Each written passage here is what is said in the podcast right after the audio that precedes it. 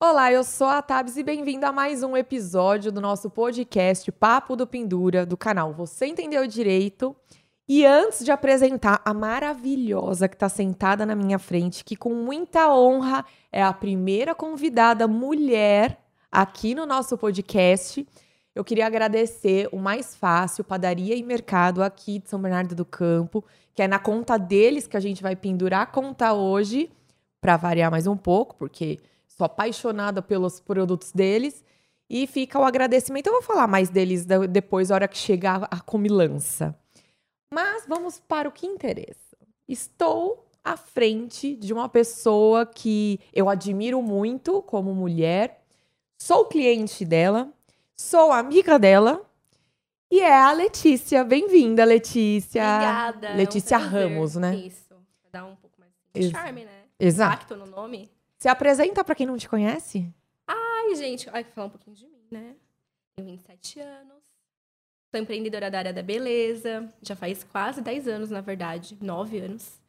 Uh, eu comecei, na verdade, sem rumo, né? Achando que era para mim ser nutricionista. Estudei nutrição, formei. E depois eu larguei nutrição, fui trabalhar com sobrancelhas, que era o meu maior desejo há anos mas eu tinha um problema familiar aí, né, de aceitação com essa com essa escolha. Estética, aquele Estética, estereótipo de ai. Era tipo falar pra minha família que ia vender coco na praia. Sim. E aí eu tive que fazer essa escolha um momento da minha vida. E agora eu sou uma pessoa que estou em ascensão, graças a Deus aí. Tá se realizando. Tô me realizando. Então nós estamos, nós temos aqui na frente uma Nutri-estética. Nutri não, né? Olha, não, Nutri não. Não faz propaganda do que a gente não pode arcar Tá. depois. Mas usa pra si ou não? Não, né? Porque ela toma nada, café com açúcar, gente. eu vou nada, entregar. gente, nada. Vou entregar, toma café com açúcar, Eu formigão. tomo, eu gosto. Aliás, é o que me dá um, um gás, Um gás. dia, né? É, Trabalhar pra 12 aguentar- horas sem açúcar, gente. Aquelas, né, que os nutricionistas não me ouçam falando isso. Ah, deu- o corpo é seu, a- o Depois tá tempo chorando, é tá seu. com celulite, que tá infeliz, né? Faz parte. Tá Assuma feliz? suas consequências. Tô. Podia estar melhor? Podia. Problema. Mas até a gente resolve Tá depois. tudo bem. É, é sempre assim, a gente sempre deixa o corpo por último, né? Já cuidando do- das prioridades. Uhum. Agora a prioridade é o trabalho. E como que e você trabalha? Fala onde o pessoal te encontra. Você trabalha autônoma? Você trabalha num salão? Onde você trabalha? trabalho autônoma, né? Mas hoje eu tenho uma sala dentro de um espaço, que é o Salão Suzana Ribeiro.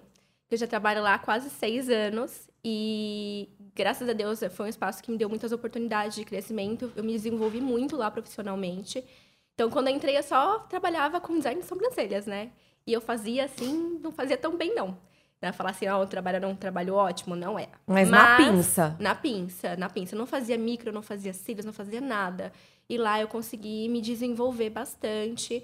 Me deram muitas oportunidades e eu consegui aproveitar todas elas e tamo aí. E o que, que você faz hoje? Sobrancelha? É micro? Explica aquela. Micropigmentação, Gente, eu tenho, sobrancelhas. Dá um close. Inclusive, nós temos aqui a nossa garota propaganda, que faz make comigo, que faz sobrancelhas. Olha, eu preciso te prender lá, fazer tudo em você. Vou largar você Quem no mundo eu com um eu cartão de visita meu colado aqui. Ah, tipo tá aqueles caras do. Vem do Ouro com uma placa. Vai ter uma placa minha em você. Ótimo. Isso que eu não tenho mais os cílios, mas eu já fiz até os cílios contigo. É verdade, já fez de tudo. Faço cílios, sobrancelhas, dou cursos também de formação profissional, tanto para iniciantes na área quanto para aprimoramento. Então a gente tem uma gama aí de cursos bem bacanas. E agora a gente lançou o curso de automaquiagem, que foi um sucesso, que em três dias esgotou todas as unidades lá de vendas. Olha, automaquiagem é uma coisa que tá em alta e vai um pouco contra aquilo que a gente acha depois da pandemia, né? Que todo mundo ficou home office, a mulherada parou de se cuidar porque fica em casa, não sai mais. Mas é uma falsa impressão, né? Porque hoje em dia tem o filtro no celular, Sim. que dá uma aliviada, porque às vezes a gente não tá com saco de fazer uma puta make, e aí o, o filtro vem pra dar um- uma trégua. É, o filtrinho ele ajuda, né? Não vamos Filtrinho negar que a gente ajuda. gosta de um filtrinho, né? O problema é lidar depois sem o filtro. Então, pois na é. realidade da vida. Mas essa questão da automake, claro que assim, a pandemia ela deu uma balançada bem complicada aí nisso, né, nessa área da beleza. Mas a mulher não perde a vaidade, isso é um fato, Uhum. né? Então, assim, a, a- o, o nicho da beleza, ele é muito bom, porque por mais que tenha todos esses é, contratempos, ele ainda permanece muito aquecido, né? Uhum. A gente ficou três meses sem atender, de fato, né? Com ao mesmo ritmo que era antes, mas depois, quando voltou da pandemia, a minha agenda, ela triplicou o número de clientes. Foi aí que deu o boom. Foi aí que deu o boom. Acho que o Então- pessoal ficou com os eventos tudo acumulado, né? Quem Ficou, casou, adiou o ficou. casamento, a festa, né, de casamento, adiou todos os compromissos e aí lá não, tenho que ficar bela. É que foi o meu caso. Na verdade, eu fiz o- a maquiagem com você duas vezes, né? Foi uma vez pra fazer as fotos do canal, Verdade. que foi quando eu apaixonei pela sua make, que é uma coisa natural, não é pesada, né? Não dá Sim. ver que tá maquiada, Não, eu sei parece fazer. linda. Eu sei fazer um drag queen, se precisar. Adoro Mas a também. minha especialidade é, é uma especialidade mais natural, tanto no, no pegada das sobrancelhas quanto na maquiagem. Então, as clientes que me procuram já virou uma marca minha, né? Uhum. É, essa naturalidade, essa leveza. Então, as clientes que me procuram, elas já sabem o que elas querem. Eu até brinco, né? Eu não tenho mais esse perigo de chegar alguém e falar assim: meu, faz a Nike na minha sobrancelha. Carvão. A galera não chega mais pedindo isso, porque é, eu acho que, que eu enfatizei tanto qual que é a minha linha de trabalho que hoje as minhas clientes já vêm direto É, mas que quer. mim, maquiador é um artista. E se você vai procurar um maquiador que pesa muito, é uma maquiagem mais artística ou um mais leve, eu acho que o, o cliente ele já tem que buscar levando isso em conta. Não adianta você pedir pra, sei lá, você inovar no trabalho que você vai se sentir mais segura fazendo do seu jeito. Você falou da Exato. sobrancelha, eu lembrei da época da sobrancelha fininha. Meu já Deus. chegou gente pedindo pra você deixar não, um você não tá pelo só? entendendo. Vou- há, há uns meses atrás, uma, teve um desfile de moda, não sei onde que foi, não, não me pergunte. Eu sei que todo mundo começou a comentar disso. Teve um desfile de moda que as grandes marcas colocaram os modelos com a sobrancelha muito fina. Chicotinho da tiazinha. Igual era nos anos 2000, que a galera usava Sim. tamanco.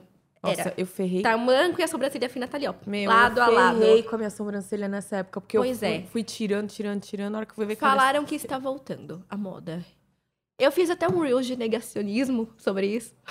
Não, faz Porque não dá pra aceitar isso, gente. Bom, tudo bem, se quiser fazer, depois nós temos a micropigmentação disponível para essas pessoas. Sim, isso salva, né? A micro salva, Salva. nessas horas. Tem pessoas que, assim, claro, tem muita gente que fica sem sobrancelhas, literalmente. Porque arrancou tanto que ficou tão fininha que, às vezes, a micro a gente tem que fazer até é, uma técnica, assim, mais elaborada para poder dar um pouco mais de, de naturalidade ali, porque a pessoa perdeu os fios. Ali, as falhas que eu tenho na, na sobrancelha é por causa disso. Eu arrancava muito aqui, muito. Mas a sua até que sobreviveu bem. Sobreviveu. Não, mas é a micro que salva, que dá uma salvada. Graças a Deus, Santa Letícia. E você faz só a sobrancelha? ou você faz alguma outra? Não, eu faço fa- micropigmentação, olhos, lábios e sobrancelhas. Mas o meu carro-chefe, meu top É top ouro mesmo. é a sobrancelhas fio Porque fio fica o fio, o fio a fio fica bem fininho, assim, Fica. parece pelo mesmo, Fica né? essa ideia mesmo. Fica bem natural, que as pessoas não percebam. Acho que o medo da mulher hoje fazer qualquer procedimento, né? Não todas, claro, tem mulheres que gostam de coisas mais chamativas, que realmente Uhum. apareça de fato o que ela fez. Mas hoje, eh, a maioria procura naturalidade. Sim. Pro- Procura mais um, uma coisa que você faça e fique bonito, mas que não apareça que você fez. Você já viu alguém, né, tipo assim, passando por você e falou, nossa, olha a sobrancelha daquela mulher, meu Deus do céu. Tem uma taturana, ou Não, então a gente- cadê a A sobrancelha? gente não pode apontar, mas a gente aponta. É, é, e muda, né? Muda. A face. Olha, Muda, que você não consegue conversar com a pessoa sem olhar pra sobrancelha dela. Você não consegue, cara. É um negócio absurdo. pra você ter ideia de como é verdade isso, meu tio. Eu, antes de contar essa história, Edi, eu te amo. É a minha tia. Meu, Meu tio Deus, começou a namorar com ela. Ela tinha monocelha e a sobrancelha dela era um talão, assim. Era enorme, era meio monocelha. Eu Ah, olhava natural pra já, ela, né? natural. E ela não fazia sobrancelha porque ela sentia muita dor. Letícia, minha mão coçou. Eu falei, teve uma vez na praia que eu falei, Di, deita aqui no meu colinho. Posso, Ai, posso Deus. tirar? Eu juro, eu fiquei Baixou a quatro horas. Quatro horas. Não é possível. Eu juro por Deus, Você Lê. fez o quê? Uma cirurgia Quatro plástica horas. na mulher? Fiz. E aí, hoje, até hoje, ela tira. Ela Edi? virou uma outra Alô, pessoa. Edi. Edi. É, vai na Lê. eu tirei, tirei. Pega claro, meu contato mais tarde. É, claro que eu não fiz um puta design, só que só de ter tirado aqui e limpado, deixado ela mais fina, ela chegou na sala, o meu tio, cadê minha mulher? Ela não estranhou? Ela estranhou no começo, mas ela amou. Só que eu- aquela coisa, como ela não deixava tirar por causa da dor, eu tinha que colocar gelo, esperar Nossa, dormir a Por isso pele. demorou quatro horas? Sim, você vê a paciência da sobrinha aqui, ó. Gente, você tava muito empenhada realmente em ajudar Não, ela tava me, facilmente. tava né? me dando muito faniquito ver a sobrancelha dela daquele jeito. Nada contra os monocelhas, pelo amor de Deus. É uma questão de estilo. É, quando a gente terminar uma podcast, vai ter uma, uma, uma reivindicação aqui embaixo, pessoas com placas. Ah, vai. É, liberdade. Protestar, liberdade! É, não, e essa coisa de liberdade é até bom falar. Você é bem a primeira convidada mulher, vamos falar dessas Eu coisas de empoderamento isso. feminino, de militância. Por que é legal falar isso? Não As depilar os pessoas- sacos. Brincadeira. Exato. Essa coisa de Eu depilar. depilo. Eu também. É uma liberdade. Cada um faça o que quiser. Quando a gente fala que mulher deve, deve ou não deve depilar, ou homem deve ou não deve depilar, é por questão de higiene e conforto. Sim. Mas isso é uma opção de cada. A mesma coisa a sobrancelha. E isso não significa que nós somos machistas, né, Lê? Não tem nada a ver. Eu acho que é uma questão de bem-estar, Uhum. sabe? Por exemplo, é, a Edi, que, que tinha sobrancelha monocelha. Você não acha que talvez ela tenha ficado se sentindo mais bonita e tendo um bem-estar com a, com a autoimagem dela, é, se vendo no espelho de uma outra forma? Não, e, e assim, eu não fui inconveniente de chegar do nada. Ela falava que ela queria tirar, só que ela tinha medo da dor, porque ela puxou uma vez e doeu. Mas realmente, puxar a pinça um pelo dói mais que se você. É, hoje a gente tem a pomadinha anestésica, Nossa, o reno. facilita que... a nossa vida, graças a Deus, porque tem mu- muitas clientes que sentem muita dor, mas a gente facilita a vida delas, né? É, Vai ficar nem, ó, sofrendo pra quê? Se mulher já sente dor, homem que é dramático. Ah, não, não, ó, meu, é o O drama Reno, em meu pessoa. noivo, ele passa essa pomada pra ir na depilação a laser, pra fazer nas costas. Ah, mas é, é dolorido mesmo. né? Ah, Lê, pelo amor, mas a gente aguenta, não aguenta, mulher? Ah, aguenta, a gente aguenta a cólica, né, bem? A gente pa- pare crianças. Pare! Pois é, uma Né? cabeça desse tamanho. Não vamos, Vamos entrar começar aqueles papos. É, vamos mudar de assunto. Vamos falar de empoderamento feminino. Graças a, graças a Deus tem cesárea hoje em dia, que também torna uma opção da mulher ter parto normal, não. Mas empoderamento feminino. Você falou uma coisa no começo que ficou na minha cabeça e eu queria tocar no assunto. Você falou que você fez nutrição para entregar o diploma para tua família. Aham. e que depois você seguiu aquilo que você ama, que é a estética, porque realmente as pessoas têm uma impressão errada. Quando eu falava que a minha depiladora, a época que eu fazia depilação com cera, ela ia pra Disney todo ano, falavam que era porque o marido dela tinha dinheiro. E não é, ela Ai, viajava gente, com o dinheiro cada dela. absurdos. Ah, eu ouço cada absurdo que eu quero. Eu quero ter um infarto, sabia? Eu tenho vontade de pegar a cabeça das pessoas e dar uma chacoalhada. dá, é, tipo, Porque a galera me. Olha, o que eu- uma pergunta que sempre me fazem, que a- assim, agora eu já lidou de outra forma, né? Eu até gosto quando a pessoa pergunta isso, que eu tenho o prazer de falar pra ela a verdade, esfregar na cara dela, assim, ah. Quando chega alguém e fala assim pra mim, nossa, Letícia, você é tão jovem, tão bonita, por que, que você não vai fazer uma faculdade? Aí eu falo, oh, meu amor, Opa, peraí. meu amor, eu já fiz. E eu escolhi estar aqui, entendeu? Eu escolhi. E, e a galera tem, um, tem uma mentalidade que eu, eu acredito que a- a- nos próximos anos isso vai mudar muito, porque Tá tá, existindo já. muita profissão nova e Uhum. ligada às redes sociais, à internet, a esse novo mundo digital Uhum. e a área da beleza que tem crescido demais em relação a tudo isso. E as pessoas elas vão aceitar mais com o tempo, mas tem muita gente que acha que, que é um subemprego, que a gente é uma Salão, coitada, que todo mundo é que- coitado. Exatamente. Então, assim, eu não tô lá por necessidade. Eu estou lá porque eu amo o que eu faço e eu escolhi fazer isso. E assim, eu toda, todo congresso que tem, todo curso que tem, eu tô lá. E não é barato. Então, assim, ou graças a Deus, hoje eu vivo de sobrancelhas e é um prazer isso pra mim dizer isso pras pessoas. E quando alguém me fala isso, nossa, aí eu venho com. Olha, meu bem, eu venho com uma ficha. Eu, consi- eu viajei para vários países, né? Coisa que talvez se eu tivesse infeliz profissionalmente, eu nunca teria alcançado. Né? Então eu realizei muitas coisas, comprei minha casa, viajei, faço vários cursos de formação, de extensão. A gente fica louca trabalhando 12 horas? Fica, mas vale a Fica, pena. Mas vale a pena. E assim, eu gosto, eu gostoso porque eu trabalho pra mim. Então, assim, não tem um teto. Eu posso ir até onde eu quiser. Não tenho, eu não vou chegar num, num máximo e falar assim, ah, mais que isso você não vai. Não, eu vou. Eu vou, e quando chegar no máximo, eu vou no mais do que o máximo. Sempre vai ter um pouco mais pra você apertar ali, de você ir gerar um- uma nova É a possibilidade. realização, né? É a Você realização. é que, você é que signo? Peixes. Peixes? Olha, Olha, já eu ia falar que você se era eu amo- Capricórnio. Eu não sei se eu amo ou se eu odeio. Mas eu tenho lua em Capricórnio, deve ser isso. Hum, tem, tem um, É, um workaholic eu, é, ali. Tem um workaholic aí que me salva, porque senão realmente estaria vendendo miçanga.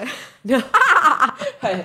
Não, se É, bem que os pisciano, hoje é, em dia... a minha falta de memória é o, é o pior, é o mais sinistro. Eu tenho uma história muito engraçada com falta de memória. Conta, conta. que Aquelas eu eu falei que eu ia esquecer, mas eu lembrei. Ai, que Não, orgulho! Um prêmio pra mim. Vamos deixar uma medalhinha aqui no Ó. final do podcast. Vai que eu quero saber. Eu também tenho umas Uma histórias vez ótimas. eu estava trabalhando lá no espaço, no, no salão. E aí eu levei o carro pra lavar. Gente, meus amigos que vão escutar isso, eles sabem dessa história, foi péssima. Eu levei o carro pra lavar e larguei ele lá. Eu falei pro cara: olha, né?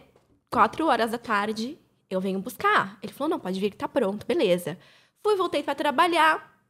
Atendi um dia normal. Quando chegou no final do dia, 8 horas da noite. Eu saí com as minhas malicuia na mão, bolsa e tudo. A hora que eu saí assim pra fora, eu falei: hum, onde eu coloquei meu carro? Aí eu fui tentar lembrar onde eu tinha estacionado o carro. Eu comecei a olhar na rua.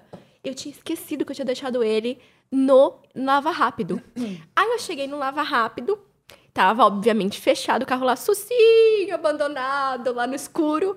E fiquei sem o carro. No outro dia, fui lá buscar, 8 horas da manhã, o carro. O cara falou, pô, meu, como você esqueceu o teu carro? Eu falei, pois é, cara, meu signo Eu é consegui. peixes e eu consegui fazer isso. Então, assim, Ainda que você não chamou a polícia, falou, roubaram meu carro. o pior, ele Porque falou eu assim, eu percebi que você é esquecida. Ele falou assim, eu ach- eu achei várias coisas no banco, abaixo do banco do seu carro. Eu falei, pois é. Opa. Falei, o que, que você encontrou? Aí ele olhou, olhou, era uma garrafa de bebi de hum, Corote, que ela da- já falou que ela gosta de corote. Não vai me difamar no podcast, viu, linda?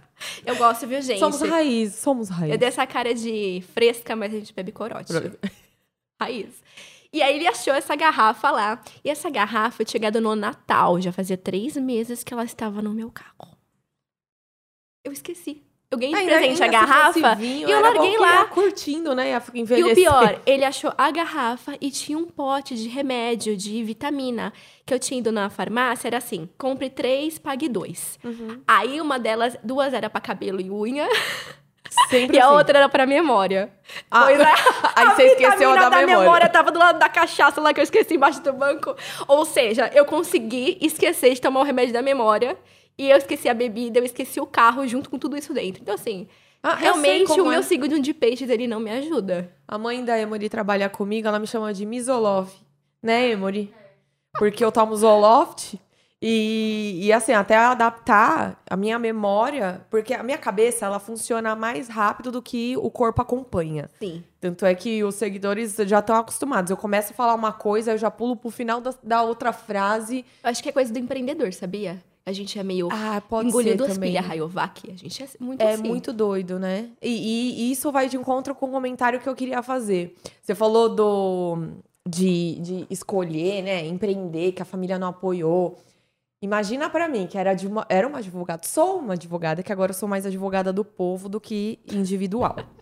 E larguei tudo pra produzir conteúdo na internet. Falar abobrinha, aparecer pelada, de ET, de noiva. A gente faz tudo, né, Paulo? Por, por vocês. E aí todo mundo falava, mas tá, mas você é uma doutora, fica falando palavrão na internet, fica falando besteira na internet. Poxa, mas você é uma doutora. E hoje, é, é lógico que é uma cauda longa, né? Demorou pro canal crescer do jeito que cresceu. Hoje as pessoas olham e falam, nossa, ela é youtuber. Ela é youtuber. As pessoas não te dão o título mais. É. Porque associam isso a não poder ter o título. É, antes era, ai, blogueira, ai, blogueira, ninguém vive de blogueira.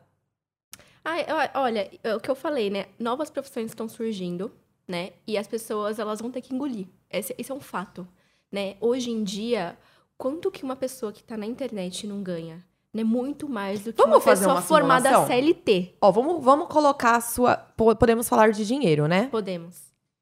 Vamos Aquelas, uma. se alguém me sequestrar, não vou dar nada, entendeu? não tem dinheiro no Não. banco, tá nas Ilhas Caimã. Estamos fantasiando Mentira. uma situação aqui.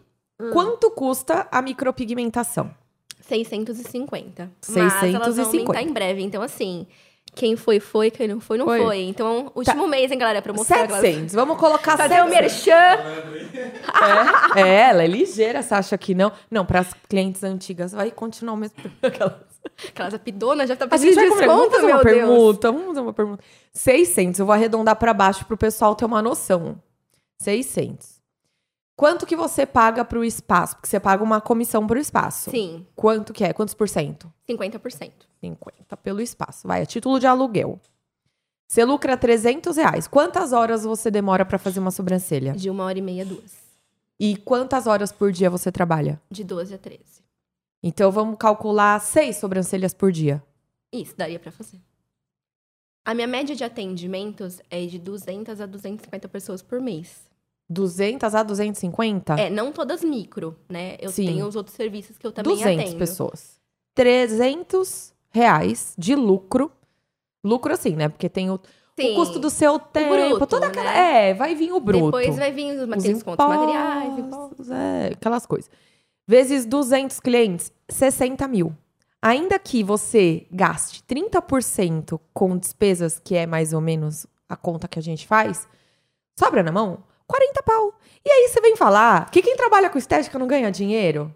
Ganha, ganha dinheiro. Graças Pelo a Deus. amor de Deus, pelo amor de Deus. Olha, isso daqui, na época que eu comecei, eu, eu- assim, eu venho de uma família privilegiada, porque nunca me faltou nada. Meu pai sempre trabalhou muito, minha mãe, quando precisou, foi trabalhar. Eles sempre batalharam para eu ter tudo. Porém, na época do Collor e minha família trabalhava com entretenimento, teve que fechar o parque de diversões, enfim, a gente passou um aperto terrível. Foi a partir de então que eu que a água bateu na bunda e eu, com 14 anos, comecei a trabalhar. É, eu cresci em família de empresários. Porém, todos eles batiam um martelo que tem que ter um diploma, tem que ter um diploma, aquela coisa da faculdade. Eu acho que isso é da galera mais, mais É, velha. é, né? Que eles lá de trás, associam isso sim. com você ser bem sucedido. Engraçado porque sua família já era empreendedora, né? Então, tinha mas, mas por que, que eles falavam isso? Porque, apesar de serem empreendedores, todos eles tinham um diploma ainda que engavetado. Uhum. Meu tio tem um diploma de direito, nunca tirou a OAB, tá lá engavetado. Sempre trabalhou na área da política. Meu pai tem administração e direito. Então, assim, todo mundo tem um diplominha ali. E eu segui essa, essa regra, porque antigamente também é aquela coisa: quem tinha diploma conseguia cargo em empresa, até hoje eles exigem graduação. E a vida e a escola não te ensina a empreender. Você coloca a hum. cara a tapa. Isso é terrível. E quando a família empreende, tem aquela esperança de você seguir o- a empresa da família, que necessariamente você vai trabalhar na mesma coisa, porque era assim antigamente. Vai tocar o julgo. negócio, né? Vai tocar, vai assumir, enfim.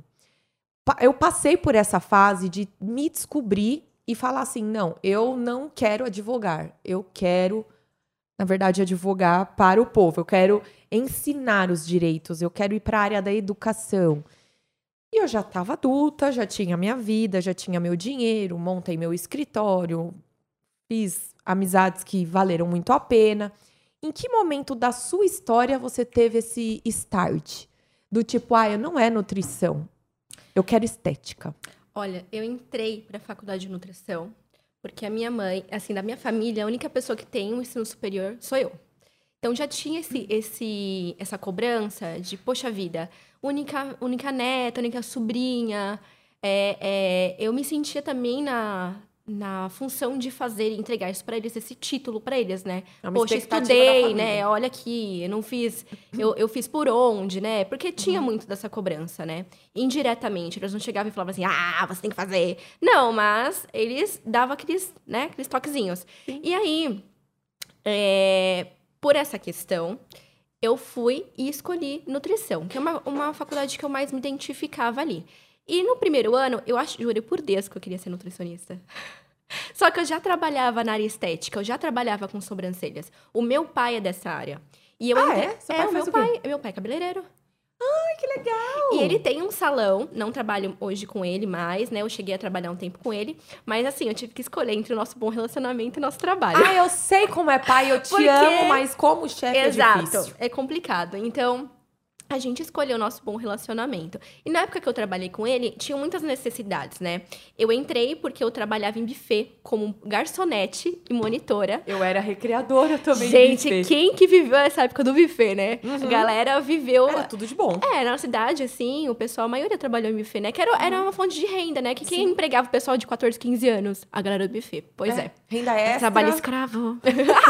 Trabalho infantil, escravidão. Trabalho escravidão. Porque elas eram uma criança cuidando de outra criança, literalmente. Sim, e Mas a gente, a gente ganhava 20 reais por 20 festa. 20 reais por festa. Gente, era uma escravidão. E a gente comia salsicha e arroz cru, né? É. Você, você comia salsicha também? Os salgados que sobravam da festa. É, eu roubava vários salgados durante a festa. As crianças As colocavam mães pagavam nas gavetinhas de maquiagem. Eu fazia aquela Eu era a tia que maquiava. Eu também. Eu já tinha pitidão ali. Adorava. A criança chegava, tia, faz a Frozen. Frozen?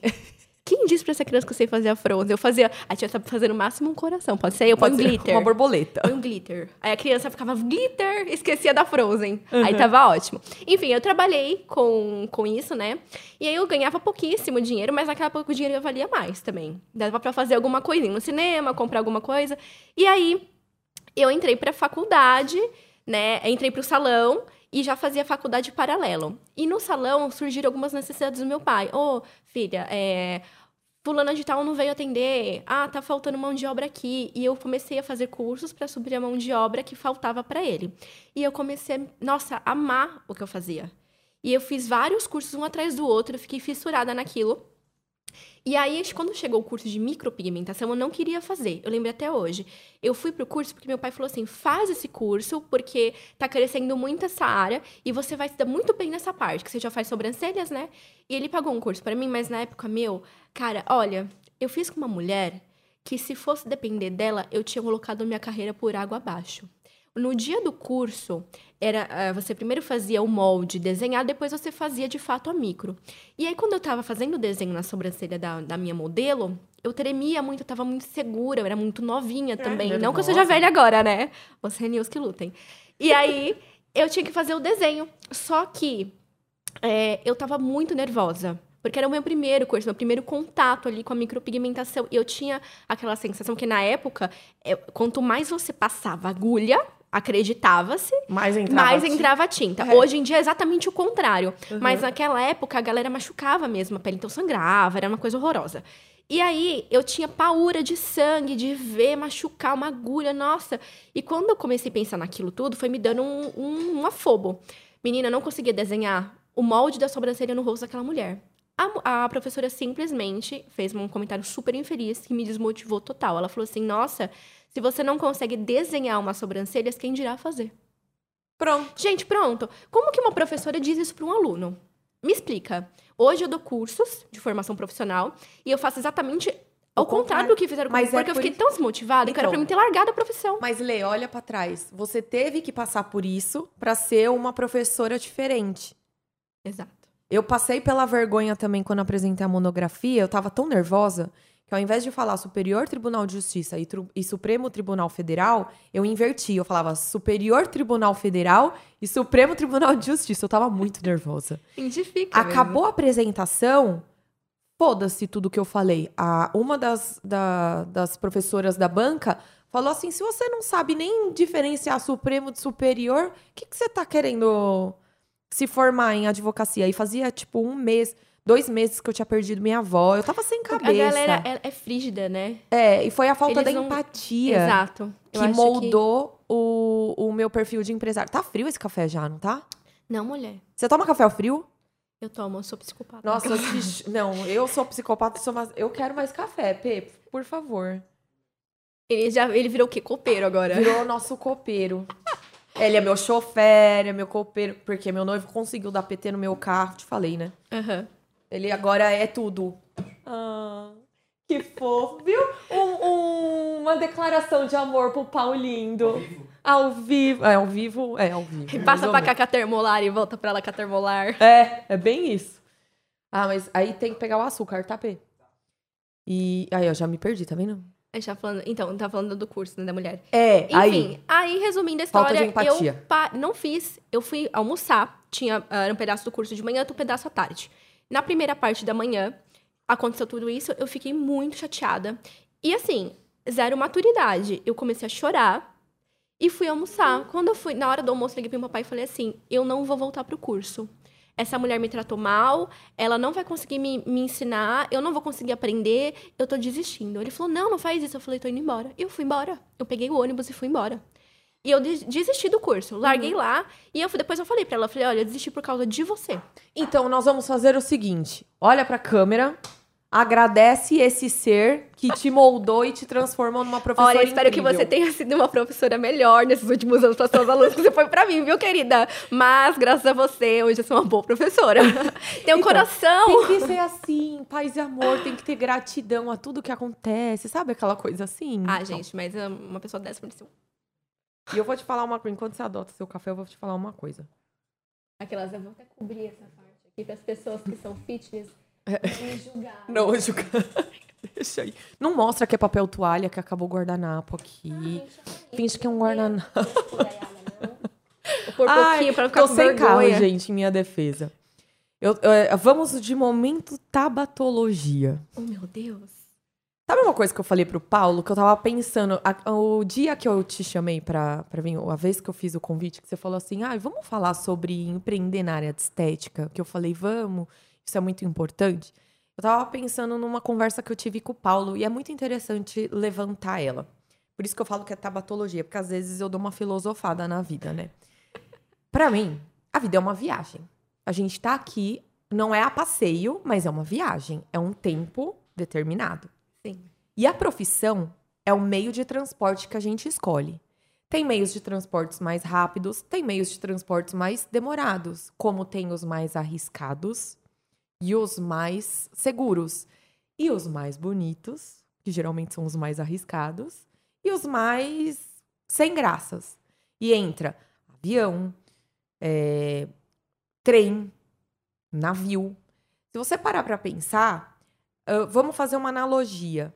Alguém que opta pelo concurso público tem uma certa estabilidade.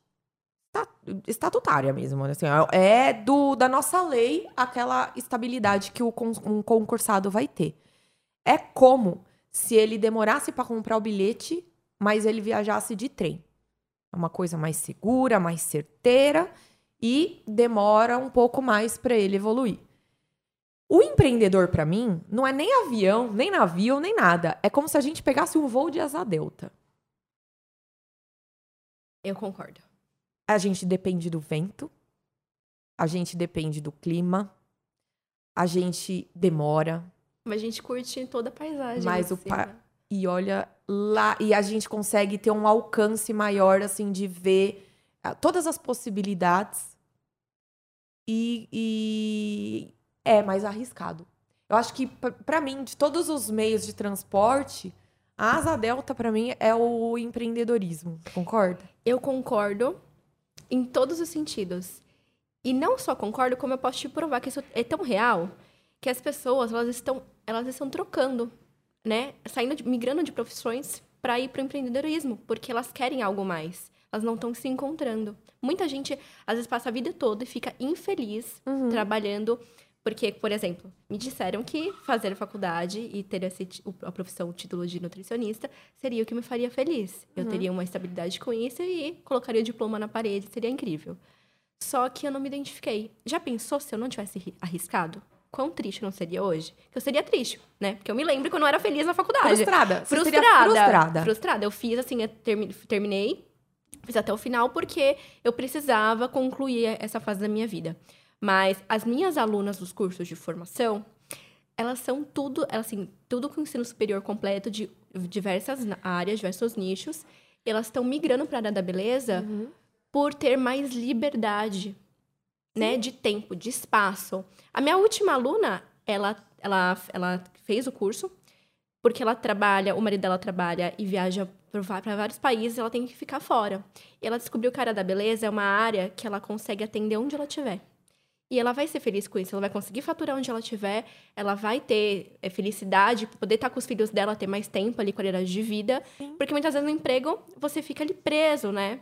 Sim. Então, o empreendedorismo, ele te dá várias possibilidades. Não só a área da beleza, várias outras áreas. E isso não quer dizer que a gente julgue como pior ou menos vantajoso o seletista, tá, gente?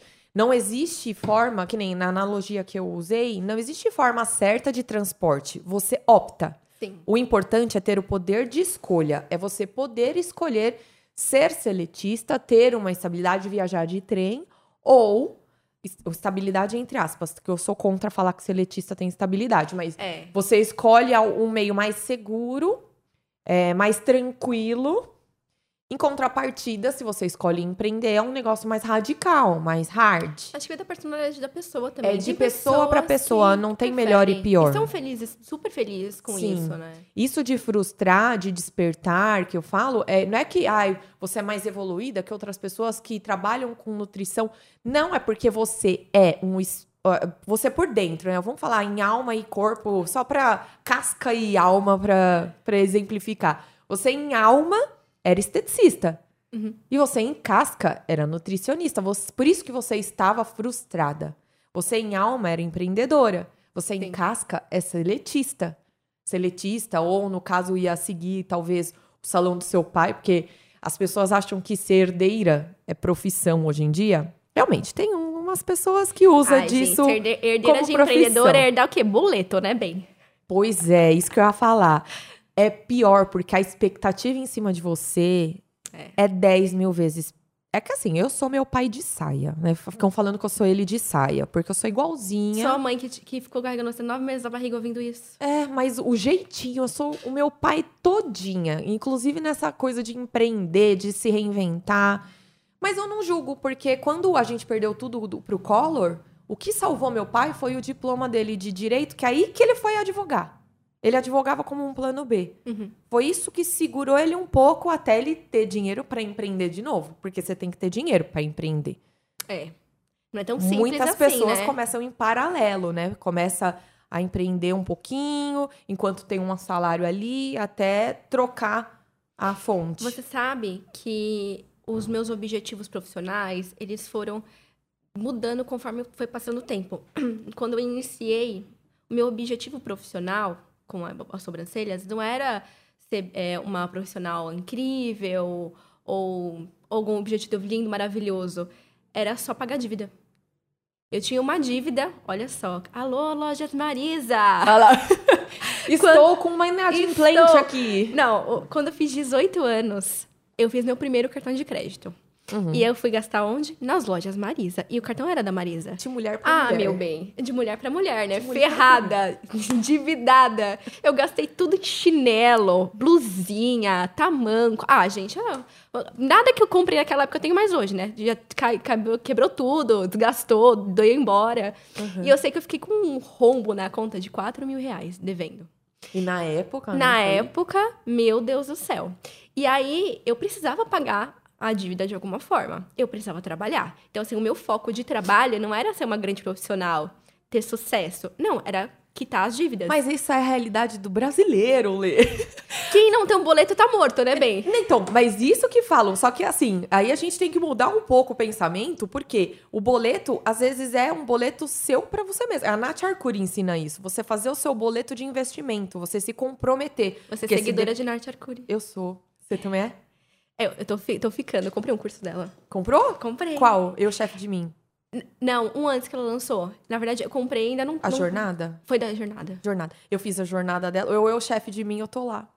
Eu participei. Ai, gente. Ai, eu vi você comentando ela. que você até saiu, numa participação. É, né, num do- episódio, do dela. episódio. Eu adoro. E ela, e ela fala isso. É que assim, a gente tem momentos, né? É, tem aquele momento que a gente quer poupar o pouco que tem pra conseguir fazer a roda girar. E tem momento que a roda tá girando tão rápido que você não quer nem olhar pra trás e entender seus gastos, que dá um desespero. Eu sou ansiosa, então aí você fica com medo do futuro. Ansiedade é medo do futuro. Aí eu também pau. sofro desse problema. Aí dá pau. Então, é, é como tudo na vida, né? Você vai fazer um curso, você tem que extrair ali aquilo que é interessante para tua vida, aplicar aquilo que é compatível. E ela fala muito disso, né? De, de mudança de CLT para empreendedor e de não depender da previdência. Pois é. Porque as pessoas acham que vão se aposentar um dia, gente. Eu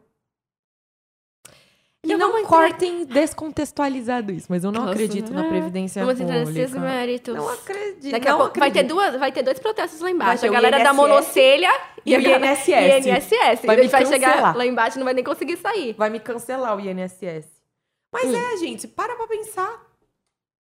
Se você pode se aposentar com 40 anos sendo empreendedor ou sendo seletista e sabendo investir com, com certa antecedência, que a gente não aprende isso na escola, infelizmente. né? Infelizmente, acho que um, um problema muito grande é que a gente não aprende vida financeira na escola. Gente não aprende sobre política, de fato, na escola. Direito. Os direitos. Então, assim, acho que seriam mat- matérias bem interessantes. Eu fui aprender a ter um pouco mais de organização financeira com o meu marido. Olha, gente, chegou comida. Uh, chegou! Já, já. Quanto tempo que a gente Gente, já tá daqui aqui? tá melhor que o programa da Ana Maria. 40 minutos? Nossa, eu não tô vendo o tempo passar, Letícia. A gente fala demais. Ah, mas por mim, a gente fica duas horas aqui. O Paulo que, que, Que lute. lute. Ele que lute. Vai ser por os melhores momentos. Ou vai ter que me chamar duas vezes pra vir aqui. Adoro. Gente, é, é, Ilê. Esse é um lanchinho. O papo do Pendura, você sabe o que, que é? Olha, eu comecei conta, falando lanchinho já Nem me explicou como que funciona, gente. papo do Me convidou, Pendura. colocou comida aqui na O mesa, dia me deu Pendura, café. Você sabe o que, que é? Não. Os advogados. Hum, Dia hum. 11 de agosto é o dia do advogado.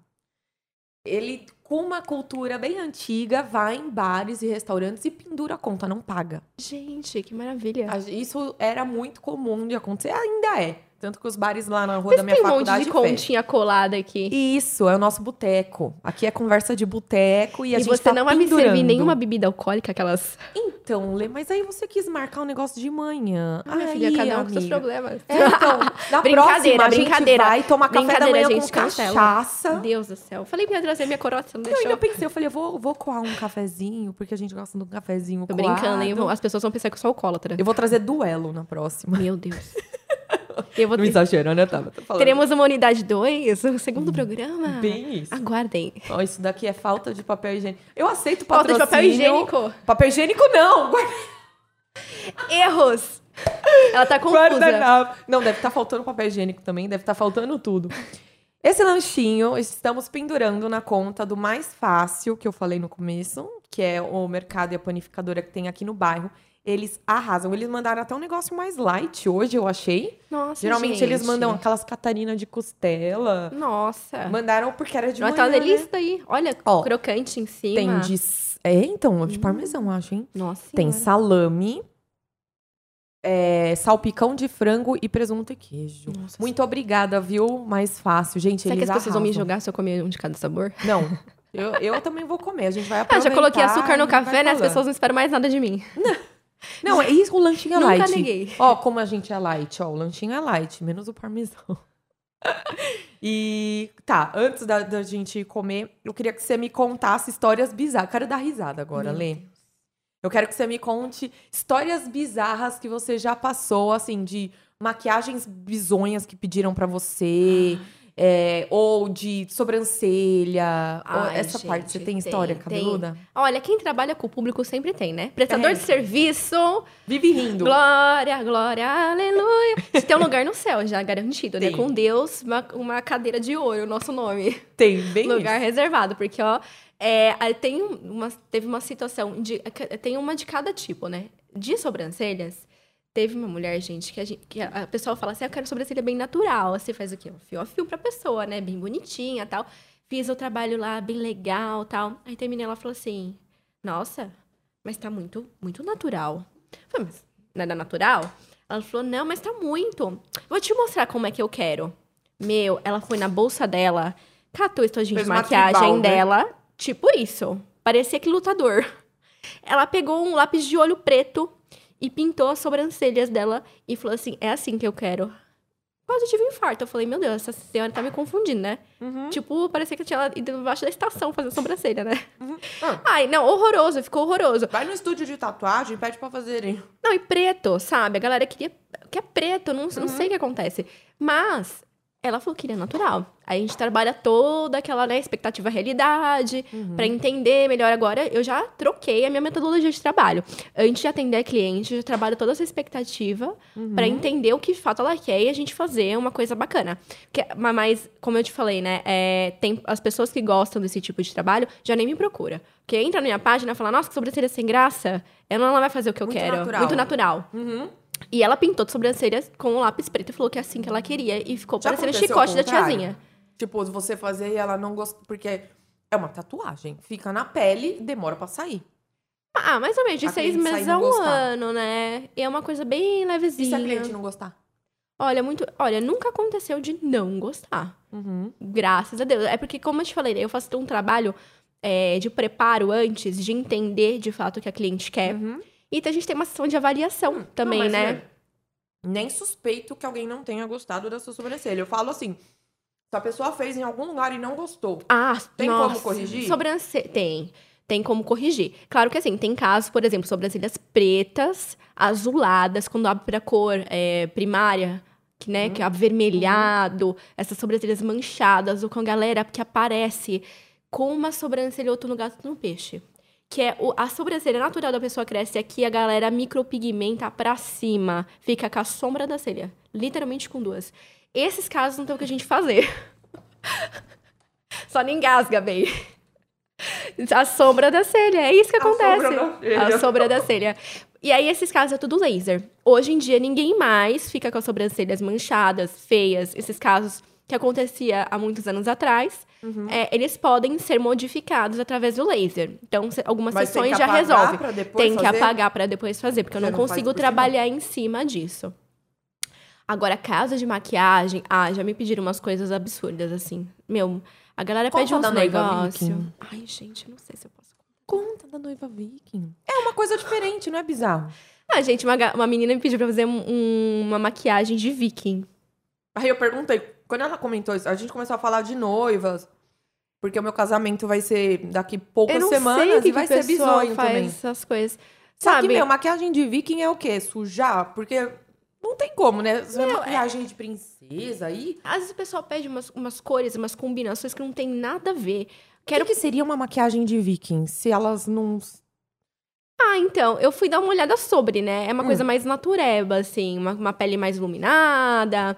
Mas, assim, gente, eu não, eu não sei como que é um casamento viking. Fiquei imaginando. As pessoas aparecer com, uns es- com as espadas, uns Meu, até escudos. aí eu nem julgo. Eu acho da hora. Agora, maquiagem. Assim, É ah, temático. uma maquiagem egípcia aí, tem lógica. Agora eu não fico eu não consigo imaginar o que seria uma maquiagem viking. Pois é, Fazer mais pelo perdido, assim. Quem sabe, uma coisa mais xena. Uhum. Princesa guerreira. É, bem isso. Não sei, quem sabe. Mas tem algumas, algumas coisas que aparecem lá que eu falo, meu Deus, a gente Já faz... recusou? Já, já. Principalmente micropigmentação. Micropigmentação eu já recusei várias. Porque às vezes a pessoa quer fazer a sobrancelha preta da Nike. E não é o meu trabalho. Uhum. Da Nike. Ela A vai, ela quer da fazer uma sobrancelha patrocinada. alô, alô, sobrancelha da Alô, Nike! Tem uma galera querendo vocês, hein? Não é o tênis, é as sobrancelhas. Mas o pessoal vai lá pedir. E assim, o- a minha técnica é a naturalidade, é voltada pra isso. Agora, se eu pego e faço uma técnica contrária ao que eu prego, eu vou estar sujando o meu, o meu conceito, né? Vai comprometer meu trabalho. Então, eu não faço. Não é aquela regra que todo mundo acha que é tipo, ah, tu tá pagando, vai fazer. Eu já escutei isso. Eu tô pagando, você tem que fazer o que eu quero. Jura? Já. E aí? Eu não faço, não adianta brigar comigo. Eu falei, olha, eu devolvo seu dinheiro. Não tem problema. Eu prefiro que a pessoa vá embora, porque assim, eu não vou atender a expectativa dela. Ponto. O que ela quer é a sobrancelha marcada, preta. Ela tem que procurar alguém que seja especialista nisso. É que não é você no tatuador. Você quer fazer. Tem um tatuador que faz a. a Ponte o-. Faz o pontilismo, que faz aquarelado, que faz o dragão nas costas, que é especialista em tatuagem feminina, masculina. Não adianta você chegar no cara que faz o traço super fininho e falar, quero desenhar um dragão, uma carpa, pintar nas costas inteira e deixar. Não tem jeito, gente. A não ser que o cara tenha um, um- um leque muito grande de habilidades ali. Mas ele tem alguma técnica que ele é especialista. Ele tem que pregar aquilo. Hoje em dia não dá pra você fazer tudo, né? Eu tenho técnicas, da quais é o meu carro-chefe, que é o Nanoblade Então não adianta a galera vir me pedir pra fazer uma sobrancelha preta, porque eu não vou fazer. Que a gra- essa pessoa que fez a sobrancelha preta, ela vai circular, que ela tem duas pernas, ela vai andar a cidade inteira. e Vai falar: olha, eu fui lá na Letícia. né? Eu falo, meu Deus, você vai embora daqui, você não fala que me conhece, viu, Fia? Se um dia você me viu, eu falar que é mentira. Eu vou negar até a morte. Sim. Então, esses casos eu nem pego. É, Eu já mando, ou a pessoa vai fazer com outra pessoa, ou se ela vier com as sobrancelhas assim, quiser fazer a técnica nanoblade, ela tem que fazer uma remoção a laser pra poder trabalhar com a técnica que eu ofereço. É, é que nem aqui no, no escritório, assim. É, come que eu vou contar uma história. Experimenta. Ai, Faz, faça as honras. com licença. Porque o pessoal do, do- Eles não só fornecem comida pra gente, mas eles se importam de saber se a- o convidado gostou. Aí você faz aquela cara de que eu fazer que nem Ana Maria. Maria Braga. É, passa aqui embaixo. Vem cá. É, não tem fio. Não faz isso, não. Que aí vai vir a toalha, vai vir tudo junto. Hum. Não, mas essa casquinha de parmesão tá tudo de bom, não tá? Nossa senhora. Tá muito bom. Aqui no Se escritório... ficar com coisa no dente, você me avisa, hein? Não deixa Tá passar bom. Não, vergonha. eu já até dei uma olhada No na online. câmera do celular aqui. Aquela Eu te empresto o conferida. celular, É. Aí tô Te empresto a sorrindo com um frontal. alface aqui, ó. Um salpicão de frango. Aqui no escritório, a gente também teve já situações de recusar e as pessoas não entendem. Porque o prestador de serviço, ele sofre com esse tipo de coisa, né? Uhum. Ah, eu tô pagando o seu tempo, então você vai fazer o que eu quiser. Assim como aquela coisa, ah, é só uma duvidinha, porque a gente deixa de ser a prima, a sobrinha, a amiga. Meu Deus, não tem um churrasco. Não tem. Ai, mas Que a galera que tem já não- jeito aqui, né? É a mesma coisa. Ai, posso tirar uma duvidinha? Pode, gente. Marca uma agenda, marca um horário lá. é, É, agora uma eu tô dizendo não. Foi um problema pra mim dizer não pras pessoas. É muito difícil. É muito difícil. Ainda mais as pessoas que você gosta. Você, você fica super sem graça. A pessoa acha que você não gosta dela, que você tá se tratando. Não, e mas tipo, não na é. cabeça da pessoa não custa nada. Custa sim. Ainda mais, ó, o meu trabalho, a galera come- começou, até eu digo assim, meus amigos, parentes, né? Uhum. Eles começaram a respeitar mais quando eu me posicionei. Que também é uma questão de posicionamento. Sim. Porque antes era a festa da uva, minha filha. Uhum. Chegava no, no churrasco, chegava no rolê, galera, Oi. sacava uma pinça. Era assim, Ai, dá um jeitinho. Dá É, um jeitinho. Não, vamos marcar um horário, porque assim, não, não tem espaço físico, não tem iluminação. Como que eu vou te proporcionar um bom atendimento, né? Não, isso É o que meu trabalho. ainda se justifica, né? O porque o ideal é falar assim, meu. E não é pelo dinheiro, gente. As pessoas têm que entender que é o nosso trabalho. Sim. Aqui eu já recusei demanda também, com as- essas bizarrices. Já aconteceu do tipo, ah, chegou uma mãe querendo processar o pai por causa de revisão de pensão e papapá, aquela Hum. história é, de praxe. Chegou e falou assim, né, porque eu quero prender, porque ele tá devendo não sei o quê. Falei, olha, aqui no meu escritório... Tava brava, mulher. Tava brava. Quero arrancar até as cuecas, aquela coisa. Falei, ó, aqui no meu escritório a gente segue um procedimento padrão, que é, primeiro, tenta fazer um acordo, que eu acho que todos os advogados, alô, alô, OAB, deveriam fazer isso, tentar um acordo, que é como acontece em todos os outros lugares do mundo. Aí eu falo, eu falei, se ele não pagar, se a gente não conseguir fazer um acordo, aí eu entro com o processo. Não, mas ela dava pra ver que ela queria castigar, ela queria prender o cara. Era mais uma questão emocional. Exato. E tem a ver com ela, não tem a ver com a criança. Porque eu falei pra ela, eu falei, você tá pensando só em você. Sabe o que vai acontecer se a gente prender o pai? Ele não vai poder ir trabalhar, ele não vai ter renda, aí vai faltar dinheiro pra alimentar o teu filho. Quem vai pagar pela sua. E era tipo uma pensão atrasada. Ela queria já prender o cara. Eu falei, quem vai pagar por isso é o seu filho, não é você. Então, não, pera lá, vamos entender o que, que aconteceu. E, e, na verdade, foi uma ocorrência assim que atrasou 10 dias o pagamento da pensão. E não foi por mal que ele atrasou. Ele acabou se enrolando, as pessoas se enrolam mesmo. Deixa eu ver, dá um sorrisinho. Não. Tá, tá limpinho. Se tiver um parmesão no meu dente, você vai ver. Não, não tá, tá bonito. Tá bonito. Não tem. Vocês Se tiram... tiver um alface, Dá pra fazer Photoshop microfone, vídeo? Aquelas... o microfone tampa, fica falando assim atrás do microfone. E eu falei, eu não vou pegar. Ela falou assim, mas se eu tô falando que eu vou pagar, por que, que você não quer pegar? Você tá defendendo ele? E aí, pior pra advogado que tem juízo de valor também, nessa coisa de, ah, você acha que é justo, não acha que é justo. Ai, Falei, Deus. não, gente, simplesmente não é o meu formato de trabalho. E ok, quer ir para advogado de porta de fórum, que fica ali distribuindo panfleto, que né, a gente nem pode fazer esse tipo de coisa? Vai. Aqui não é assim. Ah, mas advogado não ganha do sucesso, só se ganha a ação? Não, a gente não tá trabalhando. É claro que a minha raça, eu falo raça mesmo, não é classe, minha raça é um pouco complicado. Porque tem advogado que não fala que não é viável entrar com ação judicial ou que o risco é muito grande. E aí acaba ganhando de um sucesso que não tem, entendeu? Sim. Então é, é como todo prestador de serviço. Os honestos pagam pela má fama dos desonestos. É, eu tenho muita dificuldade de vender sobrancelhas por causa da galera que faz a sobrancelha preta. Né? Eu falo, micropigmentação, todo mundo já imagina a sobrancelha preta? Pra desmistificar isso. Você lembra o que eu te perguntei? Quando você falou pra mim, eu faço micro. Eu falei, mas não fica muito escuro, né? Todo mundo que chega lá, a, a cliente, por mais que ela me acompanhe, ela veja todo dia eu postando as várias sobrancelhas, ela ainda chega a deitar lá e fala assim: vai ficar preto, né? Eu falo, Mas- Você já viu eu fazer alguma sobrancelha preta em nome de Jesus, moça? Mas é porque assim, nem o seu cabelo é claro, o meu cabelo é claro, a sobrancelha ela não pode ser muito escura. E as Sim. pessoas não sabem que tem tonalidade, né? É por isso que a gente tá aí todos os dias, literalmente falando, né? Desenhando. Religiosamente, falando sobre isso, pra desmistificar. Então sempre tem alguém que é a prostituição da profissão, Sim, sim. que dá uma envergonhadinha aí na gente. Sim, porque falar, ah, eu cobro mais barato, mas também a dor de cabeça sai dobrada, né? Ah, minha filha. Porque- O e é literalmente também. mais caro que o peixe, muito mais caro. O valor, é, a- vocês têm que entender que ele segue a demanda. A demanda e oferta é a regra do, do- do mundo capitalista que a gente vive. Então, se o profissional cobra caro, muitas vezes é porque o tempo dele tá enxuto e ele tem que aumentar o valor da hora dele. Não é porque ele acha que vale mais. Esse cálculo ele é proporcional. Sim. Logo, quem cobra caro é porque tem menos tempo na agenda, é porque tem mais trabalho, é porque tem mais credibilidade. Ou você pega a sorte de pegar um profissional início de carreira, que é muito bom, mas tem muito horário livre. Sabe que é engraçado? Quando eu comecei, eu cobrava 150 reais pra fazer a micropigmentação. 150. E não encher a agenda. Eu não tinha cliente. E depois que aumentou, Muito cliente. Engraçado isso, né? Mas as pessoas associam também o baixo Sim. preço a uma falta de qualidade. Sim. Nem, claro que nem sempre, né? Mas tudo bem, 150 é bem questionável, né? Tudo bem que foi há, há muitos anos atrás isso.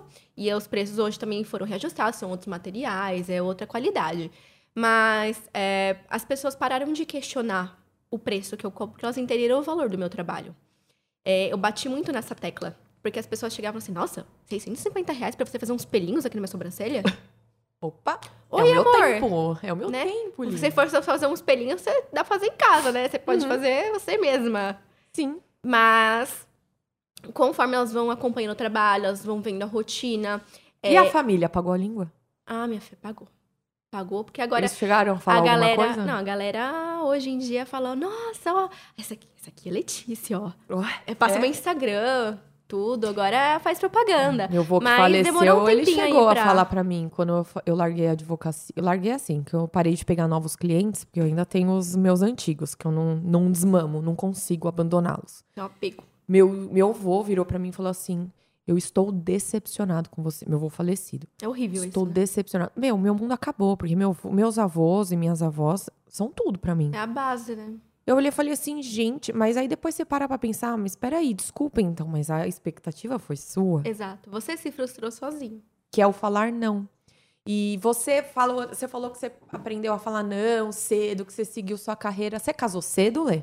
Quantos anos você tem? Conta pra todo Ah, mundo. Eu tenho 27 anos. 27 anos. Ainda não sou casada, porque não tenho uma aliança nesse dedo, inclu- inclusive. ah, de você é juntada? Eu sou juntada. Ih, vamos conversar. Bom, eu sou casada assim, né? Eu lavo as orbas, então assim, eu já tô casada, né? Lavou Sim. a cueca no tanque, bem, já Ferrou. tá. Qual é já o nome ferrou. dele? Rodrigo. Rodrigo, vamos conversar muito sério. Oficializar essa Ele união. enrola, sabia? A gente já tá nove anos juntos. Nove anos. Ixi, cada hora vai ser uma prioridade. Ai, que- bem, pois é. E mulher tem Deus. que ser empreendedora de casa, né? Porque é a gente que se importa com tudo. Empreendedora na nossa carreira. Se vai ter filhos ou não. Tem toda essa. É empreendedora É uma- dos filhos. É um- uma carga que a gente carrega, né? Porque você tem que ser bonita, você tem que estar bem arrumada, apresentável todos os dias, tem que ser inteligente, boa na sua profissão, uma boa esposa, cuida da casa, tem Sim. que ser fitness, gostosona e tá bem de bem com a vida, né? Você ainda tem que ser equilibrada. E, e tem que tomar café sem açúcar. Não, aí já vou- é pedir não. muito. Aí você, aí você tô beirando a esquizofrenia já. Vai- não dá. aí Ela me chamou de esquizofrênica, né? Eu, ah, mas eu eu tomo sem açúcar e demorou não, pra mim pra não desmamar. dá. Não dá pra mim, assim, ainda não cheguei nesse nível Não de, evolui de espiritualmente equilíbrio, o não, não. suficiente. Não teve como. Pra mim, o café com açúcar, ele me deixa... Ele me faz trabalhar às 12 horas. E você quer ter filhos? Eu quero. Quer? Tenho vontade, que meu marido não escuta isso, porque ele, ele é louco pra ter, né? É, Por ele a gente já tinha tido. Mas eu tô dando aquela segurada Já sei. Fala assim, eu ó, tenho eu outras sou- prioridades Eu agora. engravido depois que a gente casar. Não, mulher. Não vou fazer essa, essa, essa Faz troca, isso, não. vai fazer a festa. Porque, não, que eu quero filho só mais pra frente. Porque é uma responsa, né? Pra vida toda, gente. Imagina. É, A filho. criança, cada fase da vida, ela tá lá te gritando. É, você deixa de ser a Letícia pra ser a mamãe. Exato. Eu, eu vejo muitas clientes que eu atendo, né? Por isso que eu falo que se embelezar não é uma coisa fútil. É uma questão de bem-estar, Uhum. de autocuidado. E as mulheres que vão lá comigo, muitas vezes elas não vão lá só pra fazer a sobrancelha. Elas vão lá pra é, ter um momento Delas. delas. É muito engraçado isso. Porque às vezes elas passam. Vão lá só pra fazer o design, que é uns 15 minutinhos. Mas até reserva um tempo maior, porque elas deitam lá. Meu, elas, elas, elas dormem às vezes, sabia? A Elas gente ficam faz a da cansadas. psicóloga. Ai, já dormi Faz lá a fazendo coisa com você. Os cílios, eu dormi. Gente, eu acho que vou fazer uma extensão de, de curso em formato terapia. É, ah, é que nem advogado. Porque a gente tem, tem que fazer uma, uma terapiazinha ali. É, o salão muitas vezes Dá é o escape mesmo da mulher. Mas é, é super importante isso, ter esse momento, sabe, da mulher mesmo. E o quando homem a mulher também, vira mãe, ela, ela perde um pouco da amigos. identidade. Uhum. Ela vira a mãe da fulana, a mãe da ciclana, a mãe do Beltrano, mas ela, não, ela não tem mais o, o título dela. E não é assim. nem por mal, é uma coisa natural, né? Que ela acaba sendo. Mas eu vou ser uma mãe fora da curva, sabia? Porque meu sonho sempre foi ser mãe. E criança é uma coisa que me deixa mais workaholic do que eu já sou. Eu falo pro Paulo, a- aquele medo que normalmente se tem de, ai, quando ela engravidar, ela vai focar nos filhos, ela não vai ter. Porque realmente consome muita energia, consome muito tempo, atrapalha certeza. toda a rotina, você cria uma dependência. É outra rotina, né? É Muda outra tudo. vida, é outra vida. Porém, me desperta o lado prestativo. Eu posso estar destruída quando os filhos dos meus amigos, meus sobrinhos, o meu priminho, vai lá pra casa. Nossa, eu posso estar lá assim, ó. Se depender de mim pra fazer janta pra mim mesma, eu não faço. Uhum. Chegaram lá, tô fazendo um banquete. Ah, eu não tenho essa, tanta essa Você disposição. acha não. que com você não vai. Não, mas é de mulher pra mulher, gente. Marisa! Isso. Marisa! Marisa, duas Marisa- vezes aqui. Ele pensou, eu só falei aqui. A Inad... Você já quitou com a Marisa? Já Só pra quitei, saber. já quitei há ah, então anos. não é inadimplente. Alô, Marisa, não estou mais inadimplente, Play. mas se quiser, Não estou. manda um cartãozinho. Mentira. Acha que você não vai ser mais. essa mãe? Vai viver destruída. Não, não, não vou viver destruída, porque assim, né, eu justamente quero me programar para isso não acontecer, porque eu, eu, eu não tenho tempo de fazer muitas coisas no meu dia a mais das que eu já faço. Uhum. Então, eu acho que, no meu caso especificamente, eu quero destinar um tempo para que eu possa ser mãe de verdade, Uhum. mas sem perder essa minha identidade. Porque eu sempre fui muito vaidosa, eu gosto Uhum. muito de trabalhar e eu não quero perder isso. Eu acho que se eu perder isso, eu vou ficar muito triste. Mas você vai conseguir. Não vai perder. A gente tem aquela impressão porque a gente cresceu. O duro da nossa geração é que a gente se espelha numa geração que era o pai provedor e a mãe administradora do Sim, lar. sim. Estamos olhando para a geração de baixo, que é os filhos dos amigos, que é completa- completamente o contrário. Muitas mulheres muito mais ativas do que os homens. Sim. E nós estamos naquele cenário é meio outro. termo. Então, não vai ser assim, não. Você não vai. Lógico que vai tomar tempo, vai tomar. As mães estão falando assim, ah, ela tá falando isso porque ela não tem filho. Deixa ela ter filho. Eu vou Escuto voltar para um episódio aqui. Tudo vai mudar na sua vida. Não vai ser nada mais como Eu vou estar amamentando, Gente, fazendo podcast aqui, gente. Vocês não têm noção. Um peitinho aqui. Um peitinho aqui e o outro aqui na câmera, que eu tô brincando. Claro, né? Não, não pode. Vou até pegar. Censurado. Vou abrir a caixinha. Lembrando, pessoal, que no dia da gravação a gente abre caixinha para vocês fazerem perguntas para os nossos convidados. Meu Deus. Sua pergunta. Você Breve- mandou por aqui? Mas você tá aqui, pode Assuntos fazer. polêmicos. Pergunte para ela direto. Deixa eu. Olha, tem bastante pergunta. Vamos ver, tudo. Meu Deus, eu falei pros meus amigos, Ó. né, mandem assuntos pertinentes. Se- olha, se alguém mandou alguma baixaria aqui, eu vou ser obrigada a agredir. Paulo. Paulindo. Você faz sobrancelha com risquinho? Me respeita? Olha, é o tempo de certinho ir aí, meter a motosserra na tua cara. É que absurdo, né? A pessoa, a pessoa é uma afronta, né, comigo. que. É O que verdade. aconteceu que essa falha virou moda, gente? Gente, olha, tem gente que vai pedir isso pra mim. É muita ousadia, né? Eles pedem pra fazer a falha? Pede. As meninas pedem. Meninas, meninas tão bonitinhas. Vai lá pedir isso. Pedir a falha. Por quê? O Parece que, que a falha representa? na sobrancelha. Então, representa que... Você sabe que uma vez. Não, não, não. não supercílio? é pior que isso. Assim, eu conversei com uma menina, não vou dar nomes. Não, que não- ela falou assim que na comunidade significa que é o rastro da bala. Pois é. Você tá indignada? É isso, gente.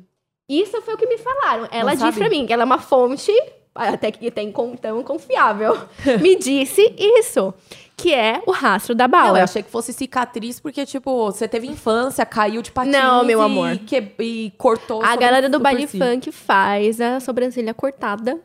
Por causa E disso. eu acho que é por causa disso, de fato, né? Mas eu não tenho certeza. Eu não posso te confirmar 100% dessa informação. Sei lá, essa Mas moda aí. Foi o que me falaram. E eu fiquei um pouco chocada, porque como as pessoas querem fazer uma coisa que tem esse significado, pra mim não faz muito sentido. E o risco no cabelo é isso também?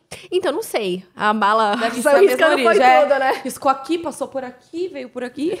É, gente, é. Tem, o pessoal tem uns gostos assim, né? Mas gosto é gosto, né? Olha, tem Pes- muitas perguntas. Mas eu não faço, viu, querido? Só pra sua informação, não é comigo, viu? Não faz o risquinho. Não, as, patro... as sobrancelhas patrocinadas não são comigo. Nem Nike, nem Adidas. Não. Adidas, é verdade. Não, é...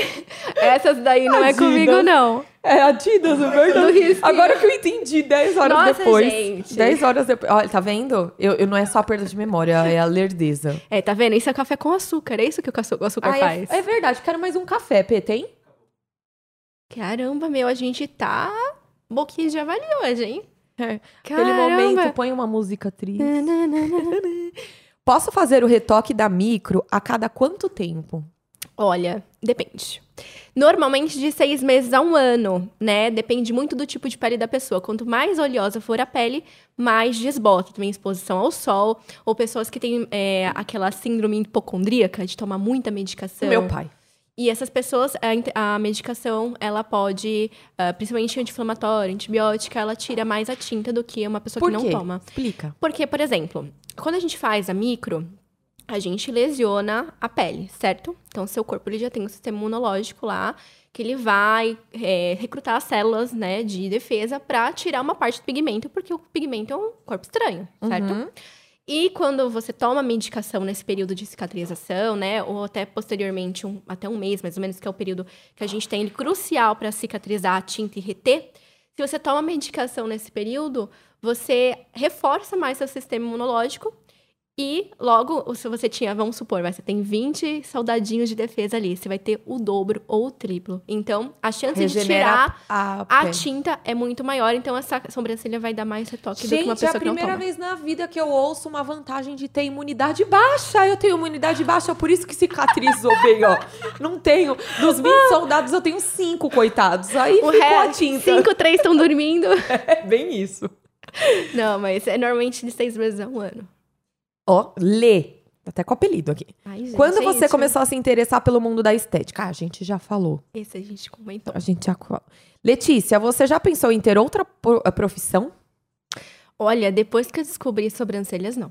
Não. Às vezes eu faço um trabalho de modelo, mas não é sempre. Não, assim, na verdade eu não sou modelo. então, Arrasa, arrasa alguém, já alguém achou De em noiva mim. eu vi. Isso, as meninas da loja lá que, que faz vestido de festa, elas me pegaram lá um dia pra, Pra tirar Cristo. foto e deu certo. E aí eu fiquei, mas eu não sou modelo prof- profissionalmente. Não Ah. adianta, que elas não vão me Tá recrutar. perdendo tempo e dinheiro. Não, mulher. Hoje em dia, homens têm procurado mais o seu serviço? Tem muito preconceito Sim, ainda? Muito. Infelizmente. É, as pessoas ainda associam esse autocuidado com ser é, homossexual. O que também não tem nada a ver, né? Porque tem homossexuais que não se cuidam. Não, não faz sentido isso. É, o um metrosexual não é homossexual, né? Exato. Mas as pessoas ainda têm um, um olhar meio problemático em cima disso, assim, Uhum. Tem, sabe? De- preconceito. de preconceito. Mas tem muitos homens que me procuram, principalmente pra fazer micro. Eu tenho micro é, voltada pra parte masculina, que é a micro corretiva. Tem homens, assim como qualquer pessoa no mundo, que tem falhas nas sobrancelhas. É, teve um acidente, bateu aqui, né? Não foi o rastro da bala, foi Não foi. acidental mesmo. E de repente, lá, ficou com uma cicatriz, não nasce pelo ali. E quer fazer uma correção. A gente tem esse trabalho. Claro que é, é um trabalho diferente do que é o do feminino. É voltado masculino e não tem aquele desenho, aquele formato que levanta, aquela coisa assim. Ele é mais de uma correção mesmo pra não ficar é, uma coisa feminina, só pra cobrir. Gente, Letícia, agora eu vou pro momento do vidinha que a gente falou das festas, mas eu vou aproveitar que tá no podcast conteúdo e isso vale pra quem, para homem que quer fazer implante. Eu tenho uma falha na cabeça de uma cirurgia. Caramba! Dá pra ver? Dá. De uma cirurgia que ficou a cicatriz. A micropigmentação só funciona pra cá porque a pele é diferente do couro cabeludo ou você poderia cobrir essa falha pra mim? Existe um- uma, uma parte da micropigmentação que ela se estende para micropigmentação capilar. Porém, essa especialidade eu não trabalho. É diferente? É diferente. Ó, por exemplo, quando você se forma micropigmentador, normalmente se começa pelas sobrancelhas porque é, um, é uma procura muito grande. Então a pessoa vai ingressar na área para ter lucro, certo? Então ela vai procurar o produto que dá mais vendas. Só que ela pode fazer especialização em sobrancelhas, né? Uma técnica diferente, em olhos, que é o delineado dos olhos superior e inferior, em lábios, em capilar, em paramédica, que é pessoas que, pe- que fazem. É, a- tem câncer de mama, Ah, às vezes do- do perde a areola, é, e tem que fazer todo Do aquele bico. trabalho. Areola. Vamos ser delicada. tá? As Areola. duas amaciando. Aí o Paulo vai tirar o áudio, vai estar as duas alisando a teta aqui, ó. Vai ficar esquisito isso, É. hein? Vai ficar esquisito. Deixa pra lá. Enfim, tem essa micropi- esses vários tipos de micropigmentação. Várias técnicas, né? Mas especificamente as que eu trabalho são outras. Eu não trabalho com capilar nem a paramédica, mas existe também esse Mas se segmento. você aplicar a técnica da sobrancelha nessa falhinha, não vai pegar?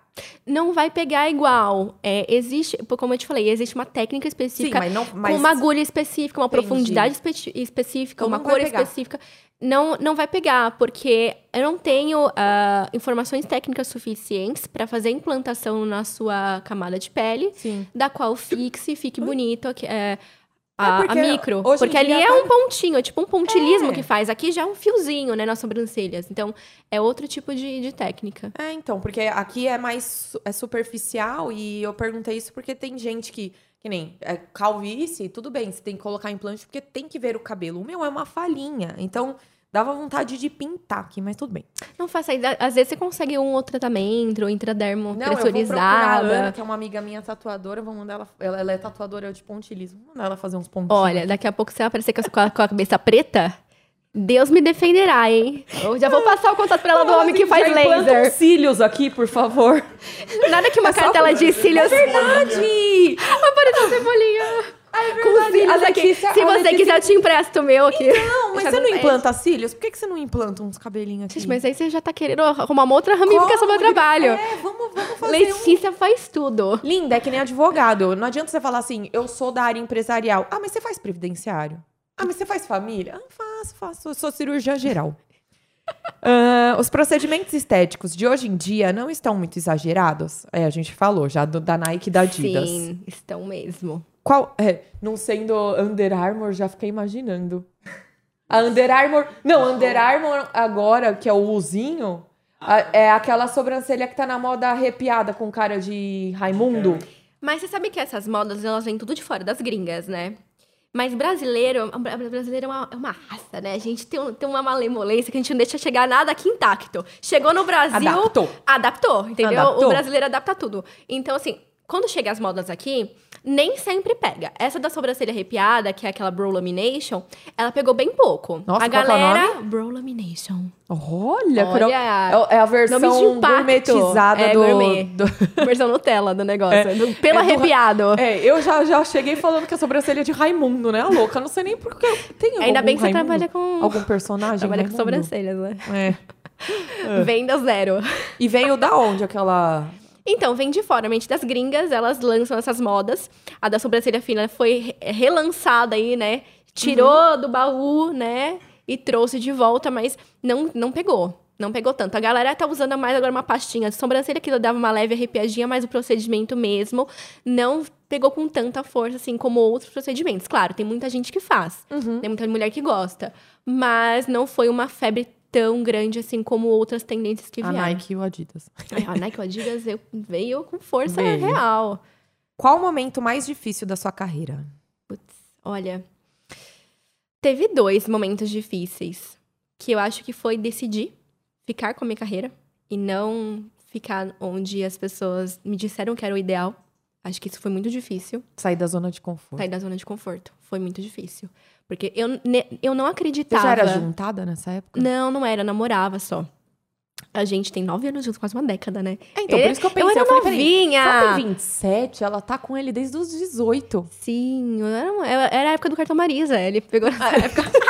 Quando eu vi, ele me pegou nessa época endividada. Olha Marisa, situação. patrocina a gente, a gente já repetiu Eu a marca umas blusinha. 10 vezes. Pois é. Aí, é, nessa época, eu precisava decidir, né? E eu já queria isso, mas eu não conseguia sair daquela zona. Porque eu não acreditava que uma designer de sobrancelhas, uma micropigmentadora, pudesse viver disso. Pra mim, eu ainda enxergava a profissão, eu não tinha essa visão. Olha que engraçado. Eu só comecei a ter sucesso quando eu acreditei que, de fato, eu, eu conseguiria viver disso, né? E Foi, foi plantando ali. Então, acho que o momento de mais difícil, de primeira, foi isso. Acreditar em E o si mesma. segundo é acreditar em si mesma. E o segundo foi a pandemia, que foi um- uma chinelada e uma rasteira que a É, vida porque- deu. Aí Foi que você difícil. foi pro meio digital? Pra eu já cursos tava no meio digital, né? Eu, eu, a minha página do Instagram, eu tinha criado ela, mas eu não tinha nem o nome Letícia Ramos Beauty. Era sempre Vaidosa Makes. Era, porque eu trabalhava mais com maquiagem, não trabalhava Uhum. tanto com sobrancelhas. Meu forte era, era inverso. Hoje trocou. Mas aí eu, aí eu não, eu não abastecia a minha página tanto assim. Colocava uma coisa ou outra, as pessoas não me viam. E aí eu comecei a ver que as pessoas cresciam demais no digital. É, porque as eu pessoas tive que migrar. a usar pra trabalhar, né? Não é aquela coisa de lazer, é pra trabalho. Exato. Não, não tem outra opção. O digital não, é mais uma opção, ele é uma obrigação. Você tem que estar. Exato. Hoje, a primeira coisa que você pergunta pra uma pessoa é: "Ai, qual que é o seu Instagram? A pessoa pode ter de qualquer segmento, qualquer empresa, qualquer coisa.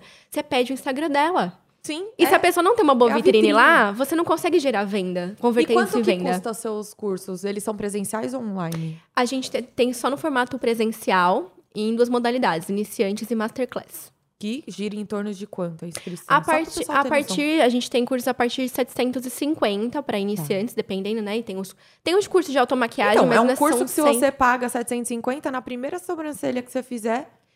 Né, curso. os de micropigmentação, eles são, eles são em média 2.000, 2.250 reais. Ah, tá. Eles são um pouco mais caros, Ah, tá. porque são... É o de make que é mais barato? O de make, o de automake, ele, como são turmas grandes, a gente faz um valor mais acessível, porque são algumas horas só, né?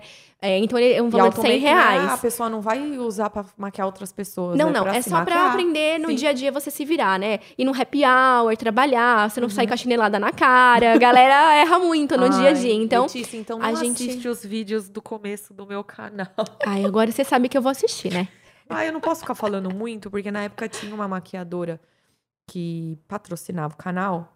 Meu Deus, ela tá ouvindo isso agora, será? Ah, então. Mas hoje eu vejo que não. Porque tem essa coisa de maquiagem pra luz natural, maquiagem pra noite, maquiagem pra câmera, que são maquiagens diferentes. São. Na câmera, assim, pessoalmente tava lindo, mas na câmera estourava o, o branco. Uhum. Eu tava muito pálida. É, a, a maior. é, o maior problema das mulheres é conseguir se maquiar no dia a dia. Isso é um fato. É a maior dor. Né? Sim. Você ir trabalhar arrumada, pra uma reunião arrumada, pra um happy hour arrumada. Então, eu criei os cursos em cima disso. Eu pego as principais dores e eu ajudo as, as mulheres a sanar isso. né? Esse Então- curso de 700 e pouco é do quê? Cílios? Então, a- a- os cursos de formação, né? O de automaquiagem são para pessoas leigas que querem aprender no dia a dia. Aí os de formação profissional, que, que são os iniciantes ou masterclass, aí a partir de 750, que pode de ser de cílios, de Ah, micro, tá. de make, a pessoa vai escolher conforme a necessidade dela. Entendi. Legal. É, você tem ideia, agora antes de ler a próxima, você tem ideia de fazer curso online? Porque às vezes a pessoa quer aprender contigo, mas mora lá Em São breve, em breve, estamos aí com os projetos. Eu tenho segundas intenções nesses projetos. Ai, tô sabendo, hein? É. Como fazer a diferença e inovar em um mercado tão competitivo? Sou fã do seu trabalho. Hum, olha os fãs. Olha, uma coisa que eu descobri, e eu descobri, porque assim, a gente ouve falar, mas a gente tem que sentir isso na nossa rotina de trabalho. Quando eu comecei a perceber que atender não era só você prestar o serviço, era você gerar um bem-estar na pessoa que você atende, tudo mudou pra mim. É engraçado isso, né? Que é uma coisa tão óbvia. É o propósito. É o propósito. Você descobre qual é o propósito do seu trabalho. Então, a diferença hoje é, da concorrência, vamos dizer assim. Claro, existem muitas pessoas boas nesse mercado, nesse nicho. Uhum. Mas existe muita gente que é igual a todo mundo. Uhum. E por que, que as clientes vêm até mim? Porque elas vão chegar lá, elas não vão encontrar só o design de sobrancelhas. Elas vão receber uma massagem, a gente vai conversar. Tomar um vai cafezinho com chocolate. com chocolate. Então, assim, existem vários mimos que geram bem-estar e que me, geram conexão, me aproximam mais dessa cliente. Então, não é só o momento de fazer sobrancelhas. Ela tem um momento de descanso, de lazer, de aconchego, de É acolhimento. transformar um produto ou um serviço numa experiência. Exatamente, exatamente. Ela tem uma experiência, Sim. é um contexto geral. Tanto que quando eu montei a sala, eu falei lá pra, pra Suzana, eu falei, Suzana, eu quero que, que a- esse espaço seja Suzana é a dona do salão. do gente. salão, isso. E eu falei, eu quero que esse espaço seja um espaço diferente.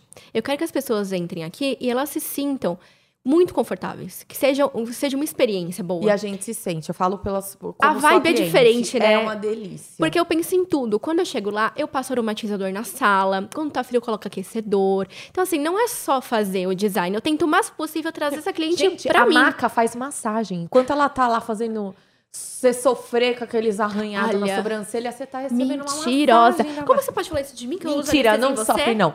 Ela coloca anestesia. Eu tô brincando, eu sabia que ela ia ficar nervosa. Vou tirar esse sapato, eu teria que agredir lá. Mentira. Ótimo.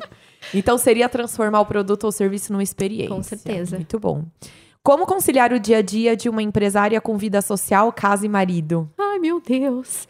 Essa Às daqui vezes a vai de gente não- encontro com outra, ó. Hoje, no auge da sua carreira, pense em filhos? Olha, Dá às pra vezes responder a gente junto. não concilia, não, viu? Nossa, olha quantas... fico- Peraí, vou... deixa eu fazer um compilado. Essas duas, mas como consegue dividir as tarefas do dia a dia? O que mais? Tá, de, de vida pessoal são essas. Faz um compilado aí. Gente, às vezes eu não Aconselha. consigo, sabia? Tem dia que eu, que eu, que eu, eu beiro a loucura. é verdade. Como porque, que você divide porque assim, a vida do empre- empreendedor, é, isso assim, que eu não, eu não toco o espaço sozinha, Uhum. né? Eu toco a sala ali e eu tenho muitas atividades pra poder dar conta, mas eu tenho uma vida, né? Fora disso. Eu Uhum. tenho que dar conta de mim mesma, da minha saúde, da minha família, da minha mãe, do meu marido, ser amiga, ser, como eu te falei, né? Tem, tem todas essas coisas que a mulher já Uhum. tem que ter como obrigação, que a galera impõe, mais a rotina. Então, é muito complicado. Tem dias que eu acordo e eu tento fazer um cronograma do- do- da minha agenda, do meu dia, pra conseguir dar conta de tudo, mas é, um- é meio frustrante. Às vezes tem dia que eu chego no final, assim, do horário, e, cara, ficou várias coisas pra trás. Tem dia é um que eu trabalho choro, sabia? diário. Tem dia Mas que é eu choro. trabalho diário. Você lembra É, que eu te falei Eu fico conversou disso? nervosa, que eu não consigo cumprir as minhas atividades. Mas a gente conversou sobre isso. A gente conversou aquelas... Você lembra? Alô, terapeuta. Alô, terapeuta. Não, e o pior é que foi uma terapia inversa, porque a gente conversou disso, aquele. Teve um dia que ela tava meio down, justamente por causa dessa ansiedade. Você lembra que a gente conversou? Sim, claro que eu lembro. Que a ansiedade é medo do futuro, que se você planeja a sua rotina, você consegue viver com mais calma, não é? E eu tô tentando me Planejar. me planejar mais, fazer um cronograma. Aí o cronograma me ajuda muito. Então, você colocar a rotina da semana, normalmente segunda-feira, que é meu dia de folga, eu planejo a semana toda. Então, eu sei o que que eu tenho que postar, o, o, os dias certinho, os dias que eu tenho que estar ausente, o dia que eu vou ver minha família, os meus amigos. Eu tenho que ser uma pessoa que, quando eu tô com alguém, eu, eu me conecto o mais, o máximo possível ali, me dedico. Uhum. Porque eu sei que quando eu sair de lá, eu não vou conseguir responder essa pessoa por mensagem, meus amigos ficam putos comigo. Porque, assim, às vezes mandam mensagem, meu WhatsApp fica lotado, demora horas ou dias pra responder. Ah, gente, eu sou aquela como pessoa é, que viu? abandona o WhatsApp. É porque sabe? a gente trabalha com o WhatsApp, gente. Quando a gente trabalha e a gente quer se desligar, o WhatsApp vai junto fazer o quê? Exatamente. É, Tem uns, uns pontos que a gente precisa desconectar. Uhum. Então, não é, é muito difícil. Eu não dou conta. Isso é um fato. Então, não adianta romantizar a vida, porque a gente não dá conta de fazer tudo. As pessoas ficam, ah, e tá tudo bem, Fica na expectativa véi, que eu tá vou falar bem. assim: olha, a vida eu consigo ser fitness, eu consigo ser uma boa empre- empreendedora, uma boa profissional, uma filha maravilhosa. Mentira, eu não, eu não sou, gente. Não sou. Não adianta romantizar, Dias porque a vida é dias. dura mesmo. É dias e dias. Ah, Anteontem eu tive um dia totalmente lererê, consegui colocar várias coisas em dia em casa. Hoje eu precisei ficar meia hora no chuveiro até acordar. É um dia após o outro, né? Um e saber trabalho respeitar diário. o seu tempo, né? Que a gente às vezes não respeita nosso Mas tempo. como você divide seu dia? Tem essa coisa assim, ah, eu entro tal hora e saio tal hora. eu faço atividade física depois. O, o povo gosta de saber, assim, A rotina, né? os bastidores. Normalmente, assim, eu acordo bem cedo, né? Aí eu faço café da manhã, tomo café, depois eu vou trabalhar. Aí eu trabalho umas, em torno de 12 horas. Tem dias que eu trabalho menos, tem dia que eu trabalho mais. Então, assim, não é um, um período exatamente fechado, mas pelo menos 10 horas religiosamente eu trabalho. Aí depois do, do trabalho, eu saio, vou pra casa e normalmente eu vou na academia. Não é todos os dias, né? Tem Uhum. dias que eu simplesmente dou a fuga. É, porque se a gente já Turista- tá destruído, quer dormir. É. E à noite, eu normalmente eu pego alguma coisa pra estudar. Eu tenho vários cursos que estão em andamento aí que eu tô estudando, né? Pra técnicas novas. Eu sempre busco alguma horinha ali do dia fazer isso. Aí mais uma hora e uma hora e meia que eu uso pra responder clientes do dia, porque durante a demanda do- dos atendimentos eu não consigo parar no WhatsApp pra responder, porque eu já tenho que gerar conteúdo pro Instagram. Então é atendendo, gerando conteúdo, aquela loucura. E a galera no WhatsApp, às vezes, as pessoas ligam e falam: E aí, ô blogueira, não vai me atender, não? Entendeu? Eu- falo, Você "Puta da sabe que vida." vai. É, porque vê que tá postando story e a Ah, pessoa é, associa assim, com ah, tá tempo online, vago. Ela, é, ela não tá fazendo nada, então ela tem, que, É. ela tem que me responder. Ela, pra postar no Instagram, você tem tempo. Agora, pra Exato. me atender, não. E Ah. aí, eu chego em casa, vou responder essa galera, agendar essa galera, mandar orçamento. É uma loucura. Às vezes eu vou dormir, tipo, uma hora da manhã, meia-noite, uma hora. Podre de cansada. Mas assim, eu tento fazer as atividades mais que eu não posso deixar de jeito nenhum. As outras eu vou largando pros outros dias. E Lê, você trabalha com algo que depende exclusivamente de você. Somos seres humanos. Tem dia que a gente não acorda bem. Nesses dias, você desmarca os compromissos ou você arrisca fazer? Isso não interfere pra você? Putz, meu, olha. Tem dia, eu só, eu só não vou trabalhar. Eu conto nos dedos as vezes que eu não fui trabalhar. Porque eu passei muito mal, sabe? Tipo assim, não tem condição de eu ir. Física, né? Mais Física. intelectual. Intelectual, não. Porque assim, como eu falei, eu amo o que eu faço. Uhum. Pra mim, é como se fosse um ponto de escape, sabia? Minhas amigas até falam, Letícia, não como você aguenta trabalhar 12 horas Sim. e ainda ir pro rolê depois disso e você tá, tá ligado aos 220, com duas pilhas Rayovac. Uhum. E eu vou tranquilo. Porque é gostoso pra mim, é prazeroso pra mim trabalhar com isso. Não Uhum. é um problema. Então, acho que quando você trabalha. Eu sei que é cansativo fisicamente, às vezes eu fico cansado, com dor nas costas. Mas eu não, não fico mal, assim, sabe? Ai, então, eu vou trabalhar. Nossa, eu vou eu trabalhar. sou- Mas Eu, tô com dor de cabeça, eu vou. na época, assim, de TPM ou de fluxo feminino, É horrível mesmo. a gente precisa se concentrar pra fazer uma petição ou gerar um conteúdo, montar uma pauta. Não flui. E aí você acaba se comprometendo, porque você tem prazos, ainda mais advogado que tem prazos, essas coisas pra fazer. Eu fico imaginando vocês que trabalham com agendamento, assim, e é um trabalho manual. É, eu não gosto, eu não gosto de, de trocar as clientes dos horários, de faltar. Porque, assim, as pessoas se programam. Então, normalmente, né, a galera vai ou é, antes do trabalho ou depois do trabalho, ou se marca maquiagem. É pra um evento, entendeu? Imagina você falar pra Sim. pessoa, não vou te marcar no seu dia do seu evento. Ah, não, não é um dá. problema, é entendeu? profissionalismo Então, isso, assim, né? eu tento o máximo possível cumprir com a minha agenda. Tem momentos que aí não dá, porque é questão de saúde. Mas é difícil eu É, faltar. porque eu fico pensando, se a gente tem essa de no dia a dia, tem dia que o delineado sai perfeito, tem dia que não adianta você borra, borra até você decidir passar só sombra. Uhum.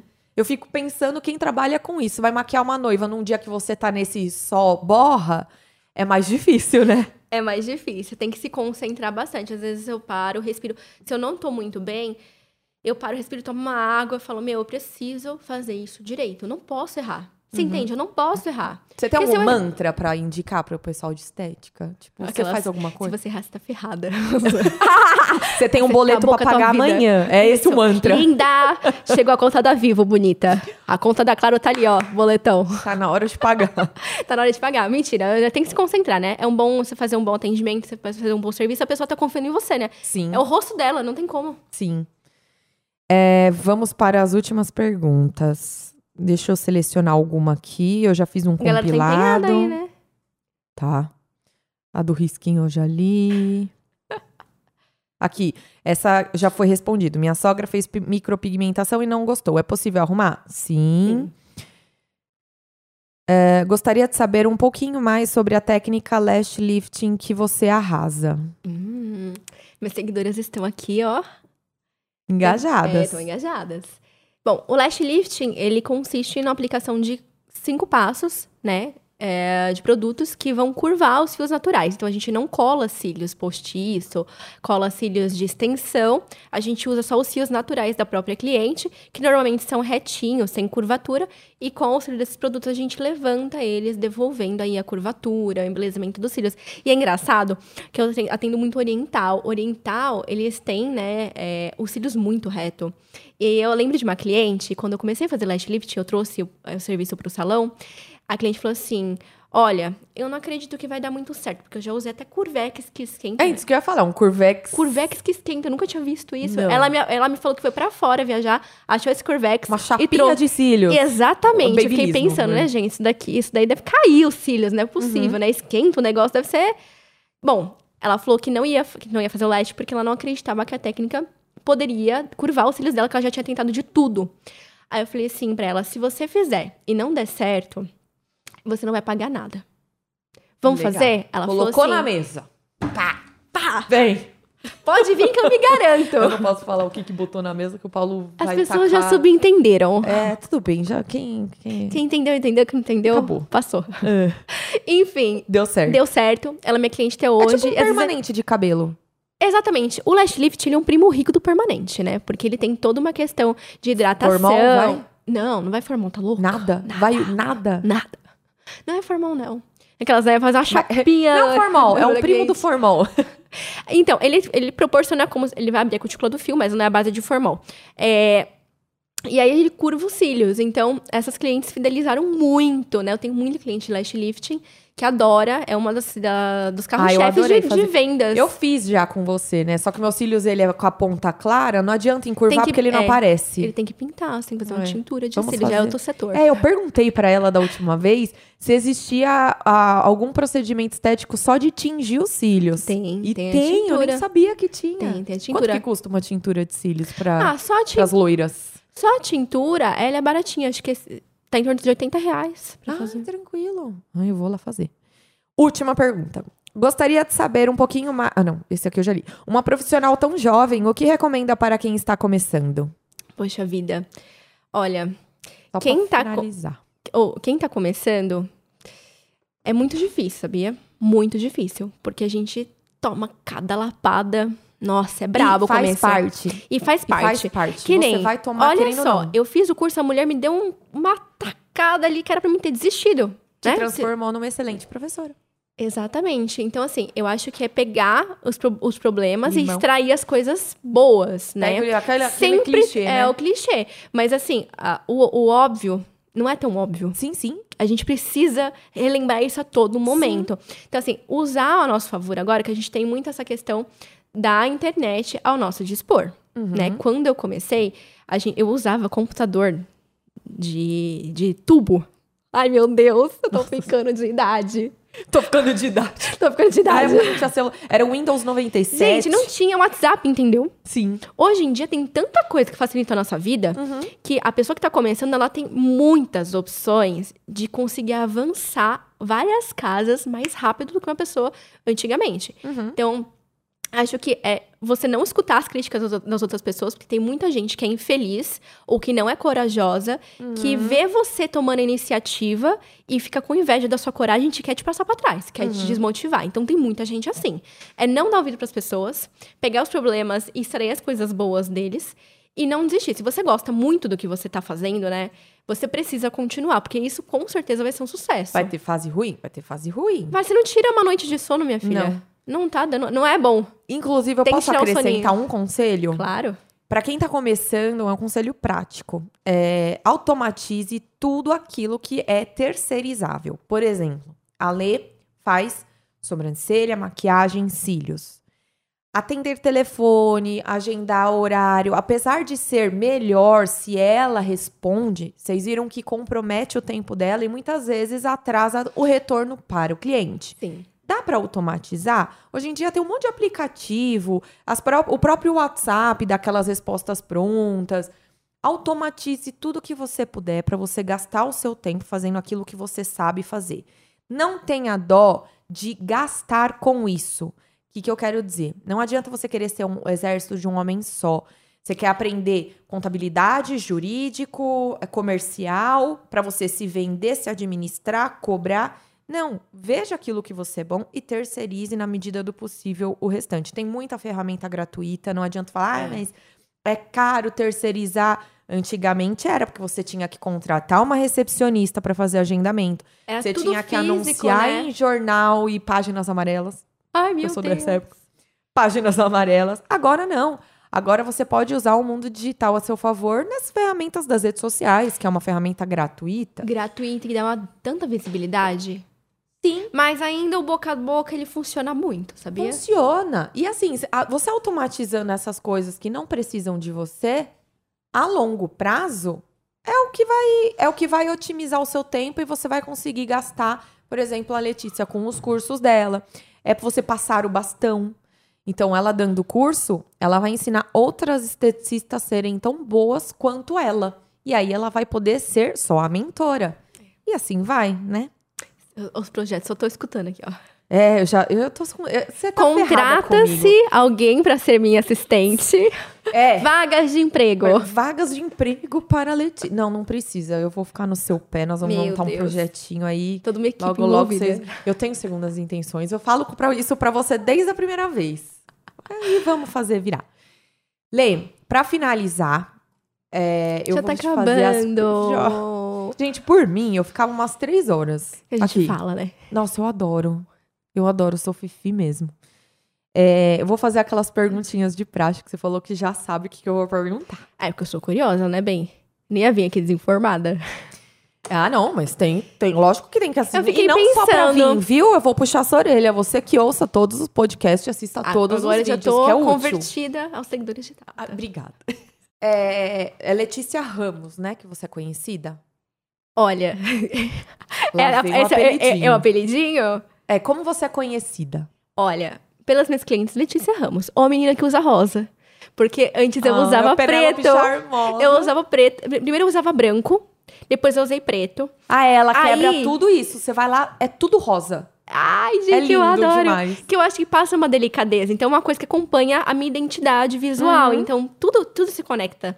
E eu passei a usar rosa. Então, a minha identidade ficou rosa por causa disso, né? Que remete à naturalidade, à leveza. Ah, porém, na minha família, minha tia me chama de Sufira. Não me pergunte, Sufira? não me pergunte o porquê. Não sei de onde que ela tirou isso. Tia, deixem aqui nos comentários, por favor. Deixe, né? Não deixem.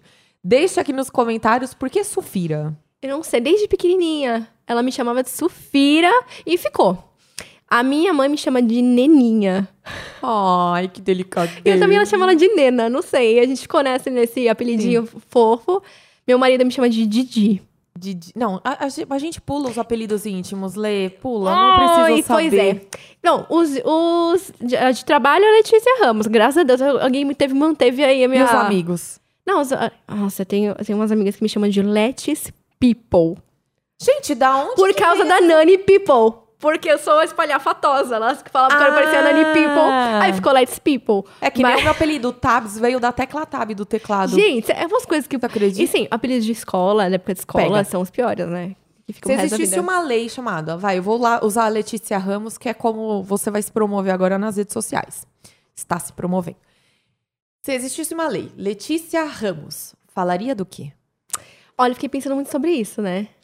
Eu já pensei- veio preparada, já. Essa fiquei- mulher eu- é preparada. É, eu comecei a pensar ontem, eu falei assim, ah, meu Deus, eu preciso... Né, colocar uma coisa agregue. E eu fiquei pensando a respeito de alguma coisa que fosse relacionada à minha profissão, pra fazer mais sentido pra mim. Tá. Ahn, você já ouviu falar, né, como a gente tinha citado antes, tem aquela micropigmentação de areolas, que é a paramédica. Existem muitas mulheres que passaram pelo câncer de mama e elas tiveram que fazer ah, o procedimento e perderam. Uhum. Então, hoje, esse serviço de restaurar, ele é feito pro- por profissionais da área que se dedicam a doar, né, um tempo, o, o procedimento para Meio essas pro pessoas. bono, né? É uma coisa assim de uma coisa social. Uhum. Mas eu acho que essas pessoas deviam ter direito a ter acesso a isso, porque é uma questão de saúde também, né? Já pensou uma mulher que já passou por tudo isso e ela tá numa situação dessa, isso interfere na saúde mental, E não só a areola psico toda, da né? pessoa também, sabe? Eu Os acho que é um, cílios. é um Minha mãe perdeu os contexto. cílios numa queimadura. Nossa, Explodiu a cozinha que ela tava e ela perdeu os cílios. eu acho que é, poderia ter um- alguma alguma lei, algum benefício que deixe essas pessoas terem direito a algum Reparo estético. Algum reparo então, vamos traduzir. com profissionais, né? Porque hoje elas dependem da, da boa ação, né? Sim, da sim, pessoa, da boa vontade. é, da boa vontade de alguém desse segmento doar esse procedimento. Mas acho que Sim. poderia ser algo que tivesse já agregado à restauração, entendeu? A pessoa, às vezes, muitas vezes, não por uma prótese, já fazer o, o conjunto completo. Então, a Lei Letícia Ramos dispõe sobre a acessibilidade dos procedimentos estéticos para cirurgias reparadoras. Sim, acho legal. Por legal. E, e isso seria um ônus arcado por todos via governo, é isso? Acredito que sim, né? Porque tem tanta gente que rouba dinheiro, né, É, Para meu de bem? no bolso A galera vai viajar de jatinho, não quer fazer um, o quê? Uma peitolinha? Ah, por favor, né? Uma peitolinha. Uma peitolinha, me respeita, né? A galera compra terno de milhões e não quer pagar um peitinho. Não tem condição pra Pagar mim. peito. Ah, e o Paulo adora pagar peitinho no canal. Gente, revelações bafônicas aqui. Lê, você vai ser a primeira a receber, porque chegou finalmente. Ah, não. É um abridor de cervejas. É, é a sua cara. Chamando de. Ah, de cachaceira? Sim. Sim. Você sabe que, você sabe que bar? corote é de rosquear, né? Então, essa não vai ser de rosquear. Essa daqui vai ser abrir lata. Essa Gosto. daqui é abrir lata. E de assim você abre garrafa. Gosto também. Então, ah não, é esse que é de abrir lata. Você encaixa e puxa. Você tá recebendo o primeiro, que finalmente chegou, o nosso chaveirinho. Que bonitinho. É uma lembrança. E é o quê? Ele é um, um roxo meio é um rosa, né? Eu gosto. roxo. É a cor do canal. Ai. Nota-se, né? Tudo roxo. Nota-se. Nota-se um pouco. E isso representa, na verdade, é fazendo a vez da chave do nosso baú de tesouros, que é onde eu guardo os nossos tesouros, que são os nossos convidados. Essa, esse, esse brinde, né? Essa, esse presentinho, esse mimo é para lembrá-la que aqui a porta tá aberta para você. Você volte quando quiser. agradeço. Porque eu tenho muito mais muito papo pra, pra falar aqui pro pessoal. Olha, a gente Duas vai fazer horas- um volume horas foi 2. pouco. Quanto que deu? Duas, duas horas?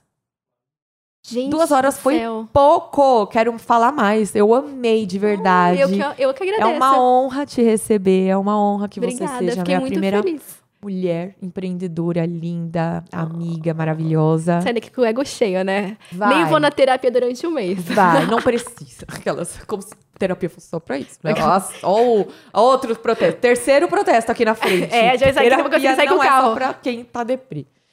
E aqui, a gente tem um tecido que vai... A, a gente tá com um estúdio em reforma, né? Estenderemos esse tecido com a assinatura ou um recado dos nossos convidados para guardar um pouquinho da essência de vocês. Você tá levando a nossa essência, a gente vai ficar com a sua. Você pode escolher Gente. aonde você quer assinar e da forma que você quiser. Nossa, que tudo. Aí tem ah, preta e vermelha. Tem duas com as duas pontas. cores, você vê qual cor que cor você, colorida. qual ponta você quer. Deixa eu ver. Essa aqui parece maior, essa. Menor. Vou ficar menor, né? Você Mais delicadinho. Eu, desde que tenha seu nome e a data, você pode escrever o que quiser, uma música, aquelas. Uma frase de escrever. impacto. Pode. Posso desenhar uma sobrancelha? Pode desenhar uma sobrancelha, lógico que pode. Minha marca registrada. Lógico, lógico que pode. Deve. E eu não vou usar sua assinatura pra nada, deixando claro. É, gente, a gente, apesar de ser um episódio gravado, vocês podem ficar de antena ligada no nosso Instagram, ved.oficial. A gente abre sempre caixinhas. Quando dá tempo, a gente abre elas aqui pra responder. Quando não dá tempo, a gente abre mesmo assim, que foi o caso hoje. Que o assunto fluiu. E mesmo assim, a gente abriu. Porque a Lê é uma pessoa muito especial. Sigam ela. Qual que é o seu arroba? Arroba Letícia Ramos Beauty.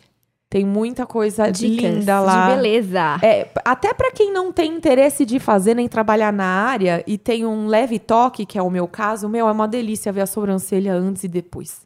Ver os cílios antes É e depois. satisfatório, é um, né? É satisfatório. E quando é faz doido isso, né? maquiagem, né, galera? Maquiagem, Nossa, então, gente.